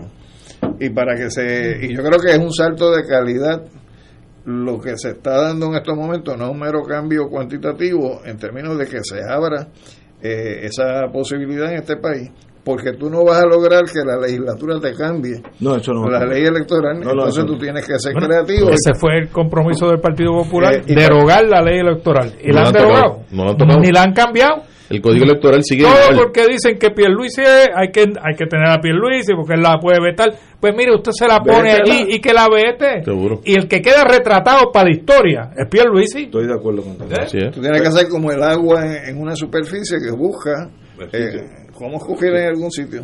Ahora, ahora. Y perdóname, y, y lo que estamos hablando del código electoral eh, demuestra adicionalmente que el funcionamiento de lo electoral, el ordenamiento jurídico de lo electoral en Puerto Rico está diseñado para favorecer al Partido Nuevo Progresista y al Partido Popular Democrático. Y- y déjame Y que algo. no haya cambio social, que no haya cambio Y político. déjame añadir, añadir algo, dentro de esas conversaciones se está incorporando un elemento también nuevo, que es la posibilidad de que de una vez se entienda que como las elecciones no son plebiscitarias, se cree un programa reivindicativo de compromiso y de otro lado ponga el tema del estatus en el cajil donde debe estar, que es en la Asamblea Constitucional de Estatus. Pero se yo creo que requiere- es un elemento de calidad también. Pero se requiere mucha educación. Eh, eso- eh, Mucha y mucha visión. Y hay que empezar temprano, porque mucha gente cree que votar por el PNP es votar por la estadidad. Sí, porque y eso- es eso- falso. eso es lo que se le ha Sí, sembrado aquí- por los aquí. Aquí hay, un- aquí hay uno en la mesa y, y votar por que el levanta la mano. Popular es continuar para adelantar el Estado Sí, Libre no, eso, Asociado. eso vino en la Falso leche, también. la leche de biberón. Claro. que, que de hecho la fórmula está en casa. Ahora, ahora. Como aquí, ¿te acuerdas de aquellos años cuando éramos chiquitos? Una cruz, una sola cruz debajo de la pava. Pues fíjate, eso es un ejemplo. Antes era voto íntegro. Y fíjate Sí. cómo se fue moviendo. En una sola papeleta. Sí, y la luego se fue multiplican las moviendo El papeletas. elector a- al voto selectivo. No, no un voto íntegro. Pero se requeriría mucha educación y este programa está available, disponible para eso de aquí al 2004. 2024. 24. Para Oye, que y la se gente- fue- y se- ese pack que tú vas a hacer en la Junta podría Tengo ser para educar No. para este tipo de cosas. Tengo Porque 50. puede ser, Tengo 50. no tiene que ser para hablar del PNP, puede ser para esto que está hablando Claro. Alejandro. Y es legal. Claro que es legal. Ahora, se necesita educación para que la gente le, mierda, le, le pierda el miedo a salirse de, de su casilla, ¿sabes? Sencillamente en este renglón yo voto por Dalmau gobernador, me lo estoy inventando. Pero No, en pero este no te lo inventes, yo quiero que lo hagas. No, no, no. Ay, que no, te salgas de la casilla. No, no. Para mí va a ser difícil. pero, pero hay que educar al pueblo que eso no, no invalida. el- mucha gente piensa que votas el voto. Si, si, si pone gobernador el del PIB, Mao, y Natal para San Juan, que es otro partido, la gente- mucha gente va a pensar Hay que, hay que votar hacer, el voto. hay que Pero hacer una campaña. una educación. Hay que hacer una campaña contra el miedo que van a hacer. Sí, claro. Oh, y, y partiendo de la premisa de que hay tres papeletas. El, que uno vote de una manera en una papeleta no anula la otra. Eh, de hecho, se depositan de manera distinta en, lo- en, la- en las urnas que se tienen para ello. Eso va a ser parte, del, me parece a mí, que del proceso de educación. Eso, ese ejemplo que estás trayendo de un voto por una persona para alcaldía y otro para gobernación, se viene dando en Puerto Rico hace mucho tiempo se viene dando en Puerto Rico hace mucho tiempo. De hecho, por ejemplo, en Bayamón, el, el candidato a alcalde del PNP saca más votos que el candidato a la gobernación. Eh, y en otros municipios, eh, pienso, pero eso se hace fácil porque son diferentes. son diferentes papeletas y otros mu- municipios populares. yo estoy eh, diciendo, para gobernador, uno de Victoria Ciudadana, votar PIB, tiene que brincar hacia el PIB. Y revés, para San Juan, uno Esa- esa- esos papeles de gobernador y comisionado residente. Sí. Ahí se puede llegar a un acuerdo. pero, Seguro, porque no, no tienes que brincar, no tienes que hacer nada. pero recuerda que tenemos la tara de una Lo sola. que pasa es que tienen que hacer debajo. dos cruces. Sí, no, pero si, no, si, si uno de los partidos decide no postular a nadie para la gobernación, eso lo único que va a acarrear es el asunto de la, de la inscripción. Y el proceso de inscripción en lo- últimamente ha sido relativamente más llevadero para los partidos sí, políticos. lo es, lo es. Eh, o sea que el hecho, por ejemplo, de que uno de los dos decida, pues no voy a postular a nadie ni para, go- ni, ni para gobernador ni para comisionado residente. O al revés, voy a postular a alguien para comisionado residente y el otro partido que postule para gobernador. Ah, También.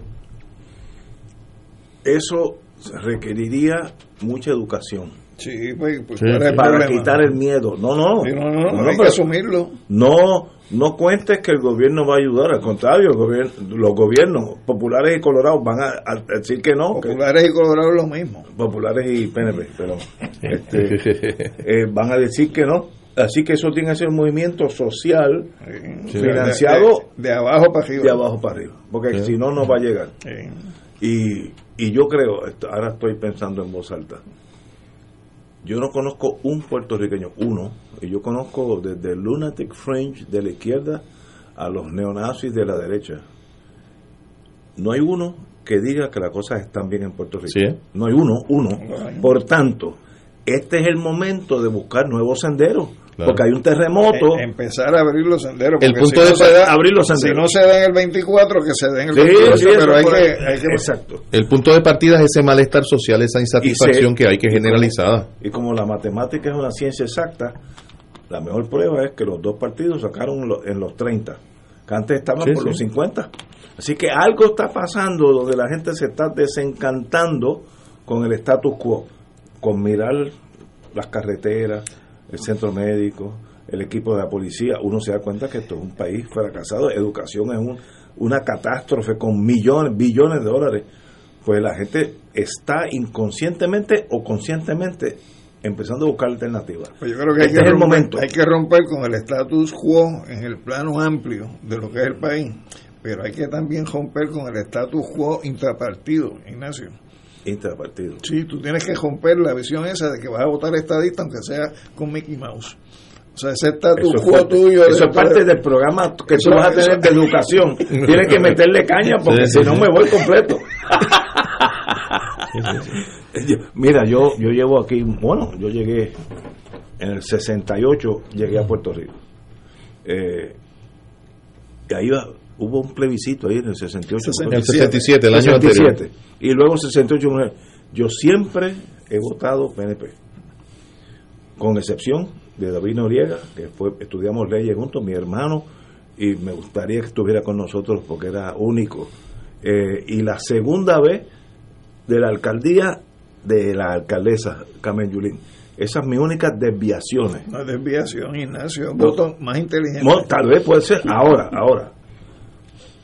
En aquellos tiempos, todo estaba tan bien que la General Electric tenía que buscar soldadores, tool and die makers, troqueleros, troqueleros. tro- troqueleros, ingenieros, tenía que ir a Estados Unidos a buscarlos.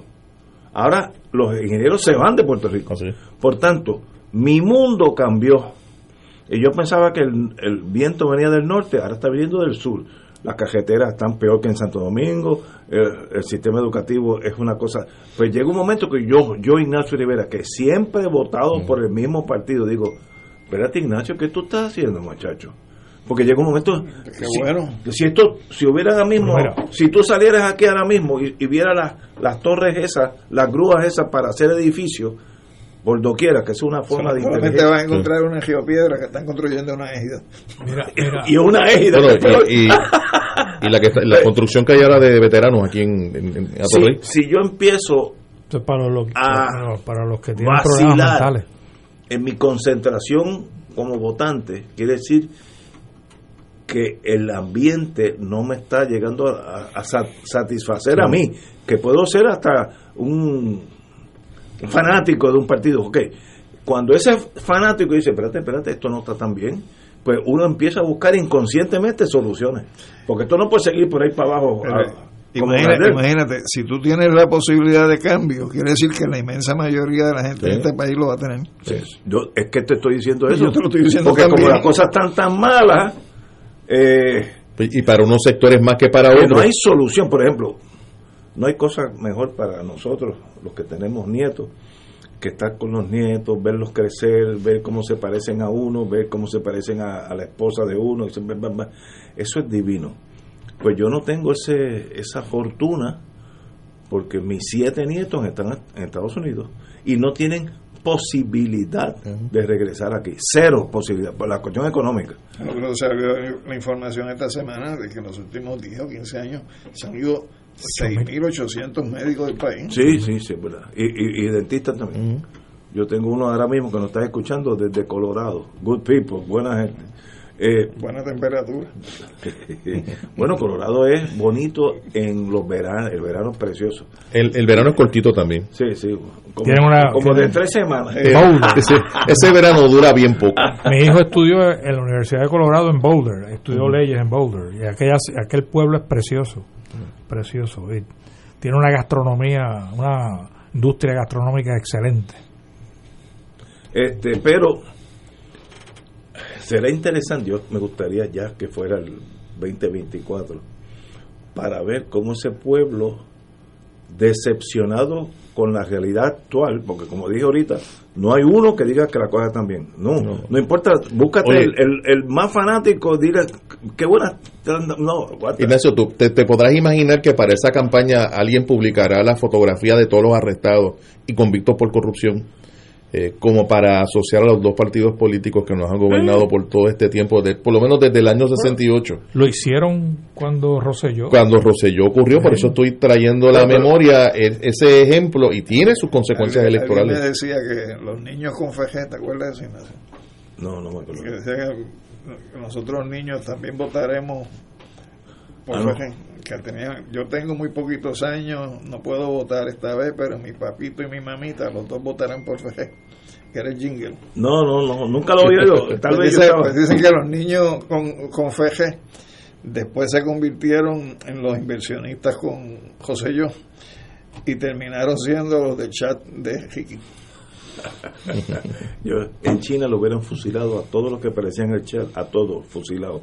Yo, yo, en China tiene ciertas cosas que hay que empezar a ponerle atención. Bueno, eh, me dice Marilú, nuestra hermana menor, y gracias a quien se han tenido que ir, pues se han tenido a la cuestión económica, no es, no es una cuestión política. Bueno, pero la administración pública es un asunto político No, sí. y las malas decisiones Pero- y el robo. Oye, esto del mismo asunto de, de, la, de la corrupción, que, que no ha costado dinero al pueblo de Puerto Rico. Bueno, ¿Cuántos miles de millones de dólares hemos perdido por culpa de estos bambalanes que han gobernado el país? Han robado hasta las clavos de la cruz. Bueno, y, la- y están mal pagos. Eh, fíjate que hay un Oh, esfuerzo ahora mismo malísimamente. para Claro. subir las tarifas de Medicare Advantage en Puerto Rico. Eh, ¿Y quién es el que se lleva la, ta- la gran tajada? Pues las compañías aseguradoras, Espérate, espérate, que me están. que son están de los inversionistas mensajes. políticos más grandes que hay en el país. Te estás escribiendo desde Washington. No, desde, desde Colorado, el, mi, mi querido amigo Tony. Y esto, el estatus no altera la posibilidad de esta alianza, como la palabra que tú usaste ahorita. No, concertación. Con- concertación. No. El estatus, porque entonces tú dices, bueno, si voto por Victoria Ciudadana, eso es el comunismo internacional. Tú No, sabes, hombre, no. estos miedos que tenemos. Sí. Eh, no, una buena pregunta. No, no, Victoria Ciudadana en su, en su agenda urgente lo que plantea es que el tema del estatus se ponga en el cajil de la Asamblea Constitucional de Estatus. El PIB en su PIB también. programa dice que el tema del estatus se ponga en, la, en el cajil de la Asamblea Constitucional de Estatus. El, el MIN dice que el tema del estatus se ponga en la Asamblea Constitucional de Estatus. Eh, y yo no sé, por ejemplo, sé que hay algunas organizaciones independentistas que no creen en la Asamblea Constitucional de Estatus, como es el Partido Nacionalista de Puerto Rico. Tu amigo de Ponce. ¿Ah? Y tu amigo de Ponce. Eh, pero, pero, o sea, eso ha ido ganando espacio este, desde que se hizo la propuesta en el año 92. Pero es que- Entonces yo creo que la, la alternativa eh, sigue siendo esa, Ignacio. Pero es que, obvio, Lo, que- lo que hay que educar es que un cambio de gobierno no significa Sí. nada para un cambio de estatus. ese miedo está ahí. Que son dos canales Bueno, totalmente Marín diferentes, me- como dice. Alejandro. Muñoz Marín, el lema es: el estatus no está en issue. No me toque el estatus. Eso va a ser Partido Popular para siempre. Pero como las cosas están mal, la gente busca soluciones, a la buena o a la mala. Sí, pero hay- hay Mucha una- gente ya se fue, se fueron 600 mil puertorriqueños. Y Eso ya solucionaron su problema, bien o mal ya está. Y los otros aquí hay inquietud. Ahora, si no se hace un sistema educativo para esta cuestión de las alianzas, como concertación, entonces, concertación o alianza, sí. cuando venga el miedo que eh, Putin está mirando después de Ucrania viene Puerto Rico, ¿sabes? Vélalo, los Sí. muchachos, yo conozco a los muchachos. Eh, hay mucho pánico aquí porque lo- aún en los años de Muñoz se le metió tanto miedo a la independencia, etcétera, que tocarle el tema de independencia es la gente se mete bajo las mesas. Pero eso ha cambiado porque el sistema está fracasando, ¿no? Claro. Es Y, obvio. y- y yo creo que, que el PIB en la última campaña, particularmente con su candidato a la gobernación, Dalmau, manejó ese tema de una manera espléndida. Por eh, eso tuvieron unas grandes aumentos en su participación electoral y yo no veo por qué eso no puede repetirse en el 2024 tuvieron un aumento y quizás múltiplo. aumentar- claro, El- el aumento y, aumentar esa participación pues hay que diferenciar que el estatus no es el issue en las elecciones. es un buen gobierno, un Eh. gobierno decente, un gobierno que trabaje para el pueblo, que ahora mismo no lo está haciendo. Pero por otro lado, también el denunciar la relación de subordinación, la de relación colonial y el estar preocupado por este asunto y el promover, buscar alternativas de descolonización, También. eso es un asunto que debe, debe permanecer en el debate político Oh, del país. O sea, que no se trata de decir vamos a administrar la colonia, No, no, no. porque eso no eso no puede ser, ni tampoco que el estatus no es tan hecho, porque claro que lo está. lo Ahora, está. si, si yo, tratando de negociar con ustedes, me invento un partido, el Farolito, y yo le prometo al, al puertorriqueño que este partido va a ser el gobierno más honesto en la historia de Puerto Rico, desde los españoles para acá. Eso hoy en día jala, porque la gente está hasta las narices de la corrupción. Mira lo que está pasando eh, alrededor de nosotros esta semana, no estamos hablando de hace dos años. Eh, y no hay alguien que diga, miren, miren, olvídate del Estado, eso viene después de una asamblea a los fin de los tres, cuatro años. Esos tres, cuatro años, aquí el que se jove un lápiz ¿Va para afuera? Va para afuera. Y yo Es- creo- eso jalaría en Puerto Rico. No, yo pienso, pues yo digo que no lo veas, veas únicamente en el 2024. Pero si, por ejemplo, se diera, se diera un cambio de timón, donde realmente haya una participación amplia en el gobierno de legisladores, senadores, este, funcionarios que le den al país, incluso municipios, donde en esos municipios se puede establecer eh, un modelo de lo que sería una buena gobernanza. Yo creo que con eso se educa también el país. Entonces me, me parece que eh, cuando ya yo decía que no puede ser un cheque en blanco, pues sí, no puede ser un cheque en blanco. Las personas que vengan van a tener que demostrar eh, cuál es la calidad de gobierno que uno quiere. El movimiento independentista, que son muchos más de los que votan, eso me consta a mí, tiene una tara que tiene que salirse de ella y Dalmao, consciente o por carambola, la tocó y mira lo bien que salió. Y es que si tú eres independentista, eres antiamericano. Eso está, en- bueno, yo conozco, bueno, podemos mencionar nombres aquí, amigos. Eso Que la, la guerra fría impactó para los dos Sí, lados. yo estoy de acuerdo. Y eso genera un impas ideológico que decir, estos comunistas nos van a matar a todos nosotros. Mi, mi casa en Dorado, que costó solamente unas míseras 12 millones de dólares, me la van a quitar. Entonces eso genera un, un Berlin Wall, una muralla que no permite... Para tu generación y la mía. La mía, sí, sí, sí. sí. Este, pero para la gente que viene subiendo, eso es El, dolor es menos porque no sufrieron las heridas de la Guerra Fría. es que no tienen nada que perder. Eh, No, no, y no, y no se chuparon la Guerra Fría. Y entonces, el otro detalle es que, que en la generación que nosotros nos criamos, pues siempre los padres de uno pensaban que uno tuviera lo que ellos no tuvieron. Por lo tanto, era una generación que tenía una posibilidad de movimiento social. Que lo tenía. Que lo tenía. Pero en estos momentos, No hay. No, no, no. ese no es el, el panorama que tiene No, la inmensa mayoría de nuestra juventud. Las políticas neoliberales lo que han hecho es empobrecer al trabajador. Lo que hacen es que le quitan la posibilidad de aquella ilusión de que yo llego a cierta edad, me caso, tengo familia, compro la casa y demás. Ya eso desapareció. No, estoy de acuerdo. Pero- yo, yo creo, Ignacio, perdóname, yo creo que también es más fácil explicar la situación, eh, las alternativas al país cuando la crisis ha profundizado en la manera en que lo ha hecho. Eh, yo creo que habría una mayor sensibilidad y, enviar un mensaje sencillo de que si mantenemos, si nos mantenemos haciendo lo mismo, no vamos a obtener resultados diferentes. Eso yo creo que se puede entender, eso no es complicado entenderlo. Eh, tiene una consecuencia electoral y la consecuencia electoral es no votar por el Partido Popular ni por el Partido Nuevo Progresista. Eh, claro, hay que presentar una alternativa que salte las preocupaciones que tú estás planteando. Yo, uno puede saber, uno puede anticipar que habrá personas que utilizarán, como lo han utilizado en el ante- anteriormente, el miedo para estimular un voto en una dirección. Eso es parte de, la, de, una, de una conducta que nos viene acompañando desde hace demasiado tiempo. En Estados Unidos eso es continuo.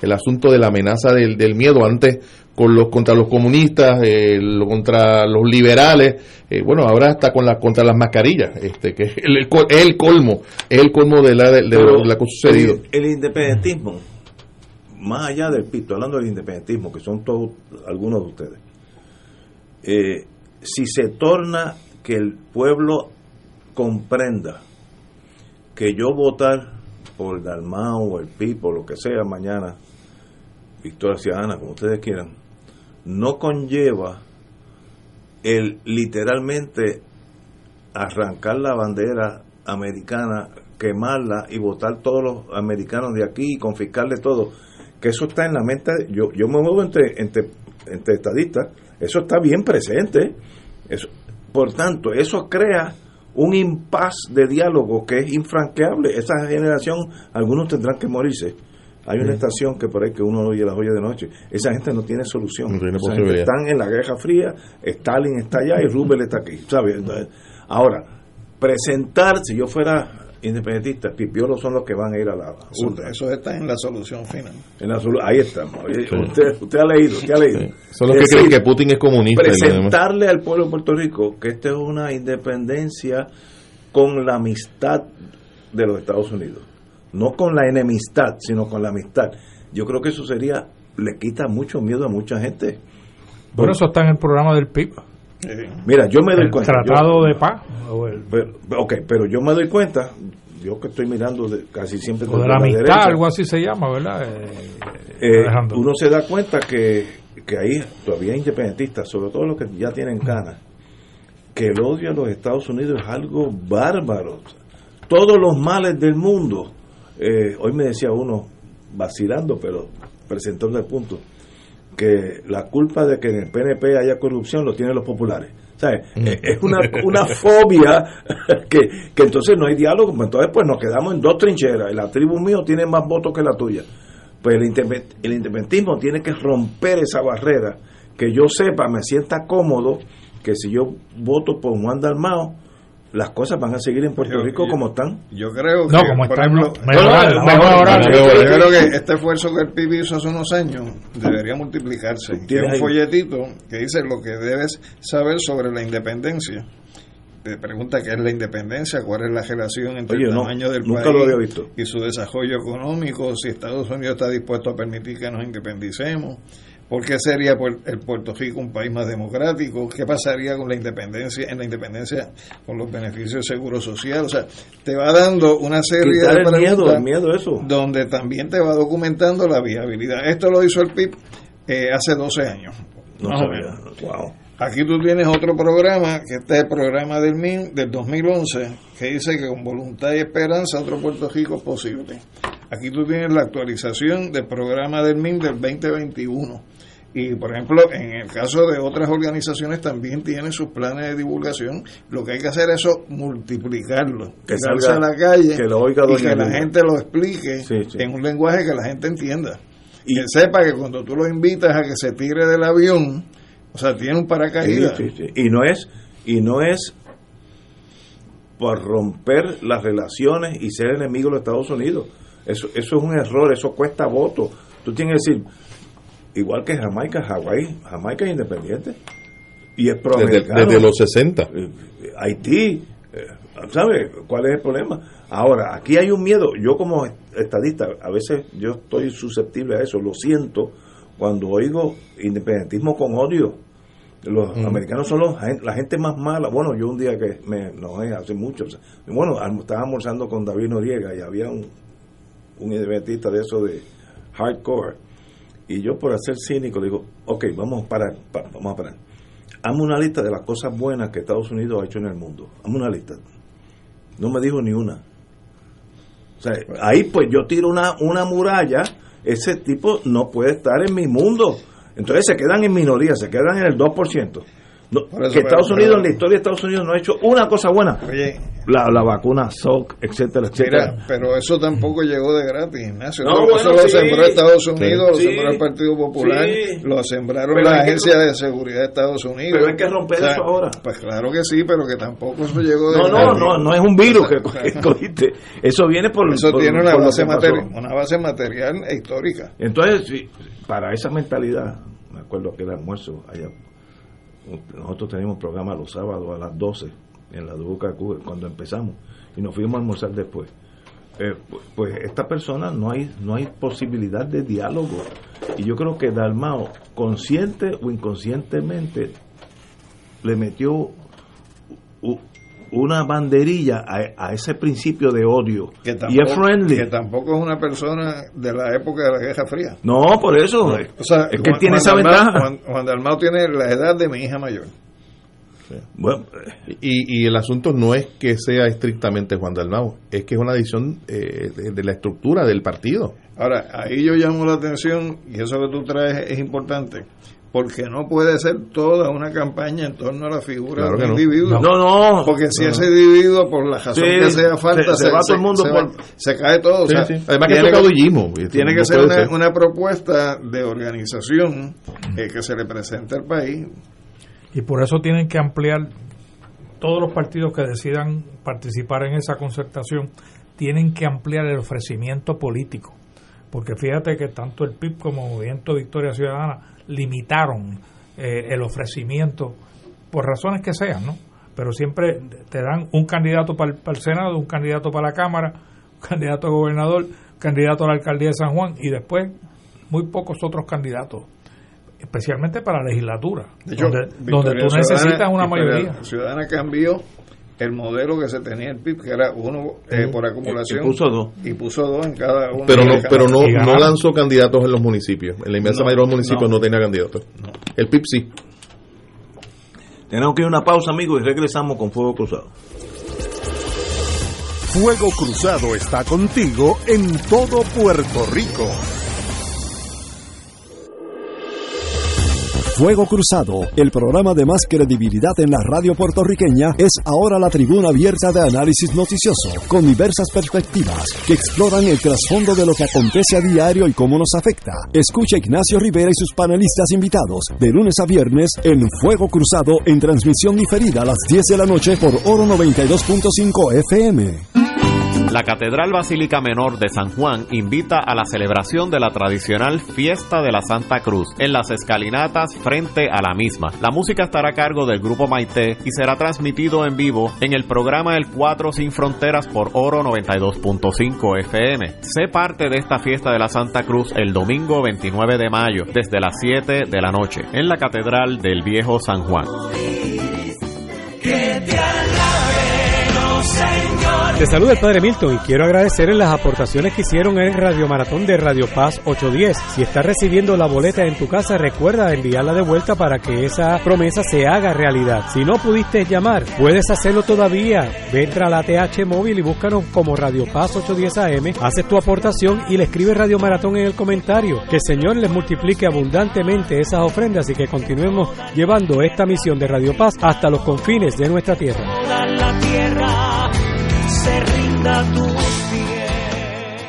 Fanático del deporte, la mejor información y el mejor análisis lo escuchas los sábados a las 2 de la tarde por Impacto Deportivo con Javier Sabat y el más completo elenco en deportes por Radio Paz 810 AM y en las redes sociales Facebook Impacto Deportivo Radio PR Twitter e Instagram Impacto underscore Deport juntos, impactando el deporte nacional. Si te gusta la industria radial, esta oportunidad es para ti. Se solicita director o directora de tráfico que tenga conocimientos en programas de computadoras y programas de tráfico y por lo menos dos años de experiencia para Radio Oro y Radio Paz. Si crees tener las destrezas para unirte al equipo de trabajo, envía tu resumen a recursoshumanos@arqsj.org. Repito, recursoshumanos@arqsj.org. Patrono con igualdad de empleo.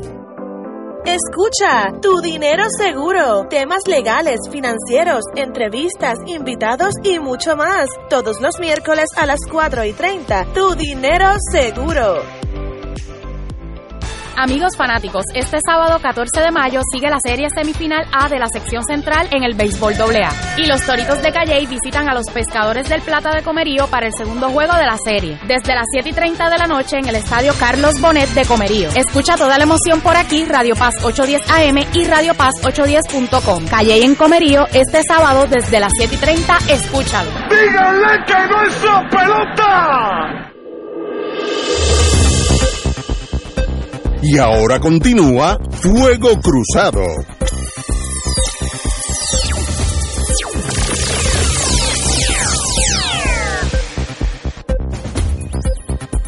Regresamos, Boys and Girls de Fuego Cruzado. Bueno, llegaron los federales. Los federales llegaron a Bahía, Bahía de Jobo. Llegan como cuatro años Pero llegaron, los en, muchachos. llegaron en 1898 y no se han ido. No, llegaron tres años tarde a Bahía de Jobo. Pero ya estuvieron allí. Better late than never. Eh, llegó el jefe de la Fiscalía Federal. eh, el, el jefe de una sección de la Fiscalía Federal debe ser de esos casos ambientales. eh, y el, el jefe del FBI. Y el, cuerpo, el cuerpo de ingenieros también. el cuerpo de ingenieros y que no hay duda que hay jurisdicción porque hay una cosa aquí lo dicen Clean Waters Act. Y del Rivers and Harbors Act aquellos que sembraron allí muelles etcétera etcétera. La jurisdicción federal es absolutamente clara.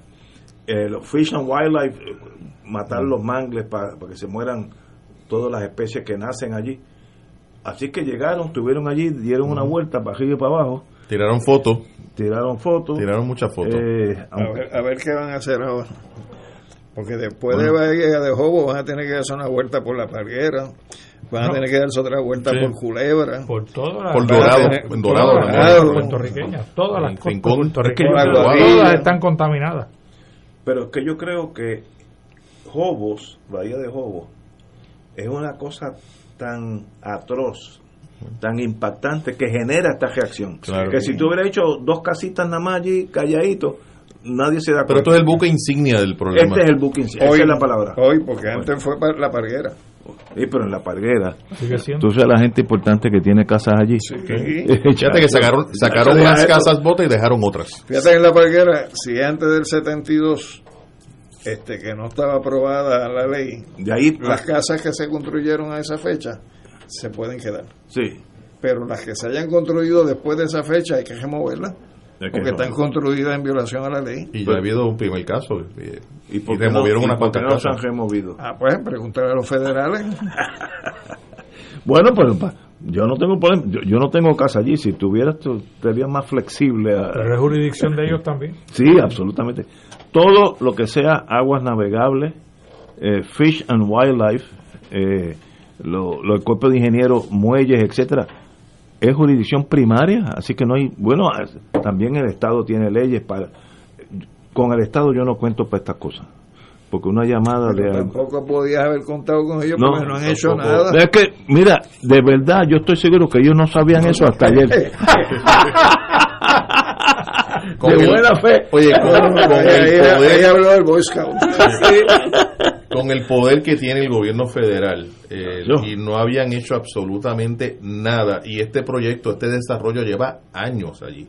O sea, el decir que no sabían está difícil de tragar, No, no, está no, difícil no, no. De, de- de creer. Yo creo que fue una negligencia y una dejadez del gobierno federal. Iris, digo Iris, las cosas son como son. Eso no es una negligencia por omisión. Es una negligencia por acción. Porque dejaron de hacer lo que ellos sabían que Lo, tenían que lo que tenían que hacer. Muy bien, yo no tengo problema con eso. Oye, Ahora, qué cosa interesante, ellos te- tienen jurisdicción para limpiar las aguas y mantenerlas limpias, eh, pero no para limpiar Vieques y Culebra. bueno, eso es militar, eso es otra Por eso, pero Bueno. es la misma jurisdicción del, del- No, del pero- mismo estado. O sea, en un lugar vamos, vamos a velar por la limpieza del ambiente, en otro vamos a, a contaminarlo. Es el Pero- mismo estado. Pero aquello era, a, a- a- Vieques había seguridad nacional por medio cuando hay seguridad Oye, nacional. pero se fueron hace 20 años, Ignacio. Ah, bueno, se sí. fueron hace 20 No, toma años. tiempo, y- toma y- tiempo. pero la- la- Sacar una granada a la vez toma como, como eso. dos mil años. Bueno, eso, eso es lo que dice lo que dice ahora el presidente de uno de los, de los países de la OTAN, que en Ucrania le va a tomar 100 años limpiar la- las bombas que están Ay, mío. El, el presidente del Parlamento alemán dijo eso. Tú sabes que hay bombas que no explotan a propósito. O sea, tú tienes una bomba de deep penetration que penetra bien bajo y tú la pones para que esté dormida. Dos, tres años después, cuando alguien la toca, entonces explota. Eso es a propósito, eso es un mecanismo Eso, especial. eso ha pasado inclusive aquí en Culebra. Eh, Sí, eh, aquí ha pasado en Culebra. El presidente del Parlamento alemán dice que todavía bombas de la segunda, De la segunda Guerra están allí. están explotando. Sí, sí, sí. Hace unos días encontraron una de 500 libras en Berlín, Berlín. Están haciendo una obra. Eh, pero Estados Unidos, en torno a la limpieza, no tiene un buen récord. Ellos se fueron de Fort Clayton, en Panamá, y allí tenían un- una zona de, de tiro más grande que la de Vieques. Y se fueron. Y, Y el desastre que dejaron en Filipinas. En- Cuando cerraron las instalaciones. Subic. Bay, y- pero no no tiene buen récord de, de limpieza. No, no, es un- Eso, eso le llaman responsabilidad. No tiene, no buen récord de limpieza ni literal ni metafórica. no me los asuste que estos muchachos me- se me asustan rápido. Pero muy bien que el FBI ya entró en acción. Oye, las cosas buenas. Hoy, hoy me pasaron dos cosas buenas. Yo tenía que radicar dos cosas de esas que los abogados tenemos que radicar. Y el, sistema es tan arcaico que hay que ir personalmente al Tribunal de San Juan. Y, y me estuvo tan grato. Hubo un cambio de management. Estaban estos señores de, creo que son de alguaciles eh, de- del sistema judicial. Estoy bastante seguro que son alguaciles. Estaban con, con el uniforme de combate, o sea que tú ves, parece que se van a entrar a tiro con cualquiera. Pero alguien los instruyó a ser finos y me impresionó que tú dices, buenos días, mire, ¿a dónde va? Eh, ¿Usted es abogado? Sí, póngase la mascarilla, que no me la ten- tenía puesta. Y, Ah, perdona, yo me la puse, yo no tengo problema. Este, yo voy a ir a radicar una cosa en notaría, sí, mire, tenga cuidado porque está lloviendo, eso puede resbalar. Y cuando salí, a, a los tres minutos, porque uno va allí y lo deposita y sale. Y llueve adentro. No, no, en las escaleras, pero las Ah, escaleras son mojadas. no. Cuando salí, otro dice, señor, coja- agárrese bien porque eso está mojado. Buenos Oye, días. pero, oye- que me cambió hace, yo fui hace dos meses Es que y no era, otro cruz. No quieren con viejitos que vale. sí. No, no, te reconocieron. Ah, será por la barba blanca. Sí, te reconocieron. Este. Hoy en particular, en ese tribunal que tú en la tarde. Pero muy bien, ¿sabes? Me sorprendió. pero estaba ocupado por la policía. Había sí? cantidad de alguaciles, porque Ah. había una manifestación frente al, al, al tribunal. De hecho, había un- Una- poca ¿de- gente. de qué? Y desconozco, no, no, no, no se eh, pero la realidad es que aquello estaba ocupado como si fuera a entrar a, a Buchanan. Ah, no y esto es un edificio público. Y todo el mundo tenía que explicar para dónde va. Wow. Oye, otra cosa positiva. Hoy yo, cuando salía de mi almuerzo con los muchachos, eh, había un poquito de, como yo soy de, de esa área, había un poquito de tapón y yo me fui por la San Agustín, que es paralela a la fortaleza. Está repavimentada completamente. Parece que es otro país. Yo no lo había visto. En, nunca vi gente trabajando. O sea, parece que hace dos o tres semanas que no pasaba por allí. Y está repavimentada perfectamente bonito. Yo no sé si es obras públicas, si es el ¿Con alcalde. hombres muertos o sin hombres muertos? ¿Cómo? Hombres muertos. Eso es lo que le pone. Ah, no, no, no, nada, nada. Porque fíjate. No, no, estaba perfectamente Yo pasé bien. por Puerto Nuevo, que era donde vivía mi mamá y mi barrio, viejo. Y está pavimentado y me gustó muchísimo, pero le pusieron hombres muertos a todas las calles. Es Badenes. Badencitos, Ok. pero no Badenes para abajo, Badenes para arriba. Por eso le dicen hombres muertos. Ah, no sabía. Eh, y entonces, el problema es que si tú lo vas a hacer, yo no tengo problema con eso, pero píntelo de amarillo Sí, para, para que la gente lo vea. Sí, sí, sí. Y uno disminuye, porque el boquete te, te rompe la suspensión y la goma, y eso también te la rompe. Sí, sí, porque da con, con una pared. Si tú no sabes Pero dónde están. Alguien está haciendo algo por el viejo San Juan. No sé si es obra pública o si es el municipio. El que sea. el. Muy bien. Porque estaba esa. San Agustín que llevaba 40 años sin arreglar. 40 años. Estaba hoy perfecta. Así que eh, qué bueno que alguien pase eh, las cosas sucedan. Bueno, y el asfalto ha llevado a algunos alcaldes a declararse culpables y a enfrentar cargos criminales y a otros una investigación, que es lo que estamos viendo en relación con San Juan. Sí, a mí, a mí me, Yo me- no había conectado a San Agustín con un problema A mí legal. me- a mí ¿Qué me- un sobrante, un sobrante. A mí me sorprende cómo el alcalde reaccionó a la investigación. Digo, en el municipio de San Juan no le hemos otorgado contrato a JR Asphalt. Si eso no es lo que se investiga, alcalde, lo que se investiga es cuando usted era candidato, cuando usted era senador. Pero tú no escuchaste la defensa de Georgie Navajo. Sí, también la escuché. No, no, ¿qué dijo? ¿Qué Yo dijo? tengo video. Dijo, dijo, dijo, yo duermo tranquilo porque eso fue ayer alcalde. Lo tiró al medio. Con esos aliados. A mí me invitaron, estoy ahí, seguro. Con esos aliados, muchachos. Ahora, un, un congresista, congressman, que solicite que le pavimenten la avenida allá en Wichita, Kansas, eso no es problema. Pero se pone en el presupuesto y se No, asigna no, sí. una asignación No, a menos que haya Hay un- mecanismo legal No, para hacerlo. que haya un- Tiene que ser, como dice Carlos, tiene que ser un earmark, appropriation, para la avenida tal, en el distrito tal, del congresista tal. Eso se puede hacer, eso es legal. Es igual que los PACs. Lo que es, lo que no es legal, primero, estás invadiendo una jurisdicción que no es tuya. O sea, tú eres candidato a, alcaldía, el, el municipio es el que está a cargo de pavimentar las calles y las avenidas de San Juan, no es el senador. Eso no le toca Pero al si el senador. habla con Chencho no habló con la que tenía que hablar la que era la alcaldesa. No, no, pero no hablé con la alcaldesa, hablé con Chencho Asphalt. Y mira, eh, yo me acuerdo que en aquellos días pasé por allí y me di cuenta que era la, la San Jorge, cuando baja hacia la Loíza, que era un desastre. Y un día los vi trabajando literalmente y la arreglaron y es pasable ahora. Y si un senador se encarga de eso, eso no es problema. Yo no veo delito, ¿cuál es el problema? Salvo- a menos que reciba algo a cambio. Por eso, o que estés en campaña y esa sea la manera de tú buscar los votos. el quid pro quo. Si eso no existió, no hay delito. Ahora, si yo te voy, tú me pavimentas esa, Oye. y cuando tú llegue, cuando yo llegue, pues tú vas a tener estos favores. Eso que, es otra cosa. Que, que los contratos se dieron, papá, porque los dejaron sin efecto. Bueno, y, y, y acuérdate de quiénes son los, los, los personajes en esta historia. Porque de un lado hay una compañía involucrada en actos de corrupción. eh, en el contexto de una, de una campaña electoral. O sea, JR Asphalt tiene eh, una, una identificación pública, se ha identificado públicamente como una compañía que, que participó de corrupción, No, no, de actos de corrupción. De hecho, se han hay- declarado culpables. por supuesto, de eso no hay duda. Entonces tienes esa persona en medio de una campaña, pues lo menos que puede ocurrir, lo que está ocurriendo ahora, que el secretario de Justicia investigue. Y, y, y los sobrantes, como bien dice el, el- el me- lo, lo habíamos dicho aquí antes, el sobrante viene de algún lado. De, ¿Ah? de algún lado sobra. Sí, de algún lado Sí. sobra. En Pero- algún lugar tiraron menos brea de la que Claro, correspondía. claro. Una, una pulgadita menos. Seguro. Y ya estaba coordinado, porque dicen, y lo leí, que el candidato le avisaba a la gente con, con flyers Que voy para allá. de voy para allá para pavimentarte la calle. Oye, chico.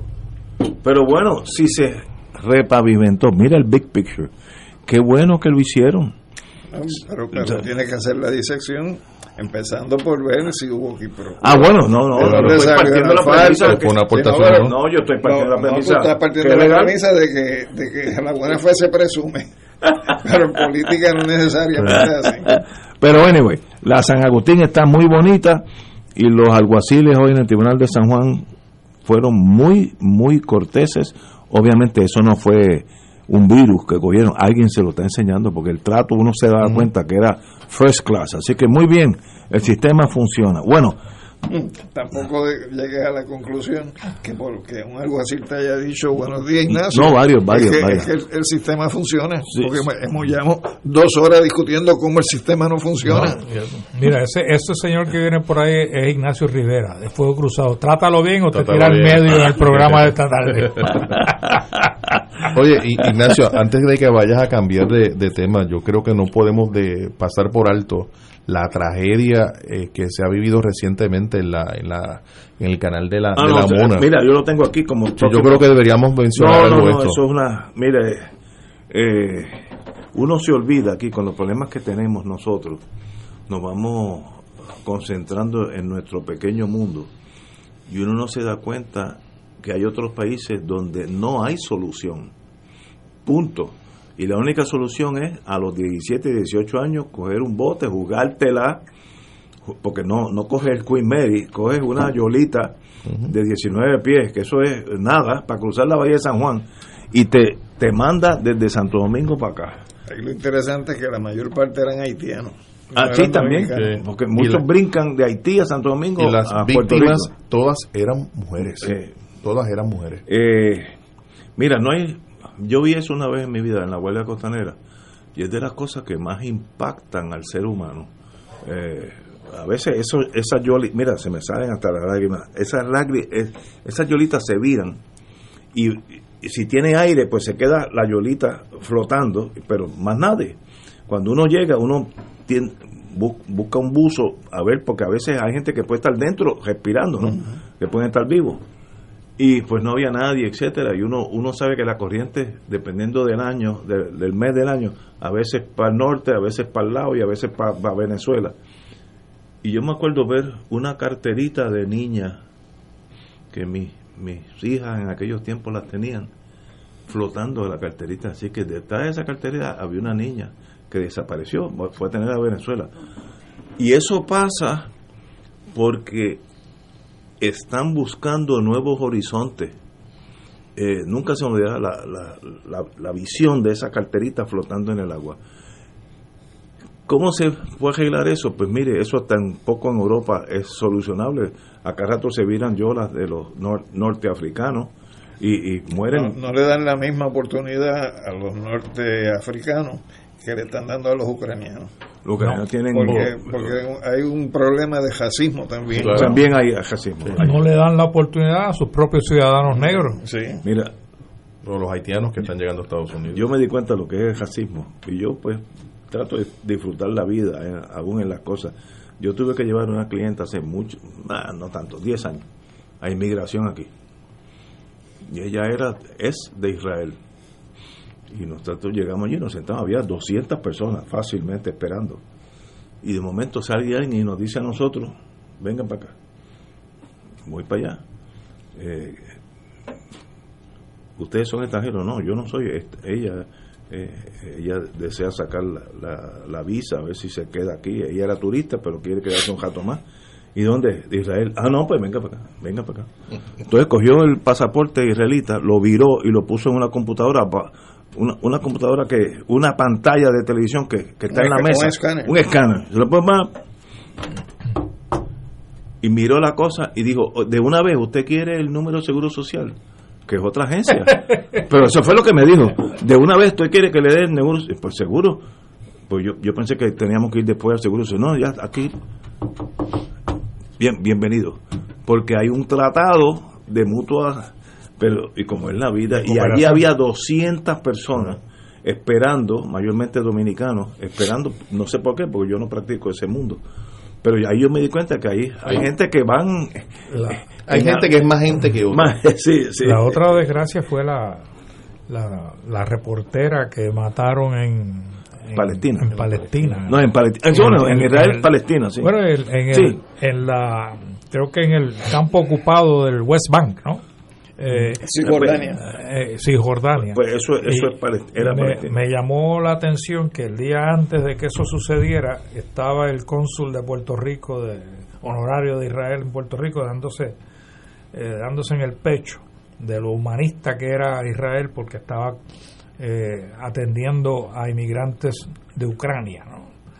Y, y entonces uno se pregunta, ¿y, y qué pasa con los palestinos? ¿Por qué no le dan un trato igual o similar? Que esos no son vecinos, son la gente que vive allí. Claro. Bueno, pues señores, eh, aquí dice que hay 6 millones de desplazados en Ucrania. 6 millones en un país entero. Hay Sí. 44 millones de habitantes, y de los cuales 6 millones están desplazados. En los desplazados se incluyen los que se movieron de un punto a otro dentro del de Ucrania, territorio sí. y los que están refugiados. Se, se están alejando del, del este de Ucrania hacia el oeste. Si yo fuera ucraniano haría exactamente eso. Me voy a, a la frontera con Polonia, lo más lejos posible de Rusia. Rumanía, Polonia. Bueno, de donde fue la señora de, de Biden, la primera dama. A la frontera, sí. Después a la frontera Así- de Polonia.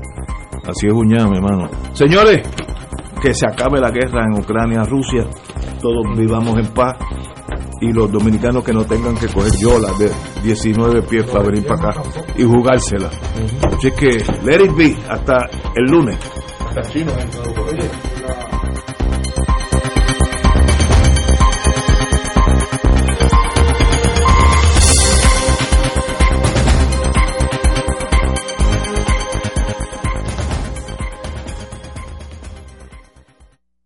Esta emisora y sus anunciantes no se solidarizan necesariamente con las expresiones vertidas en el programa que acaban de escuchar.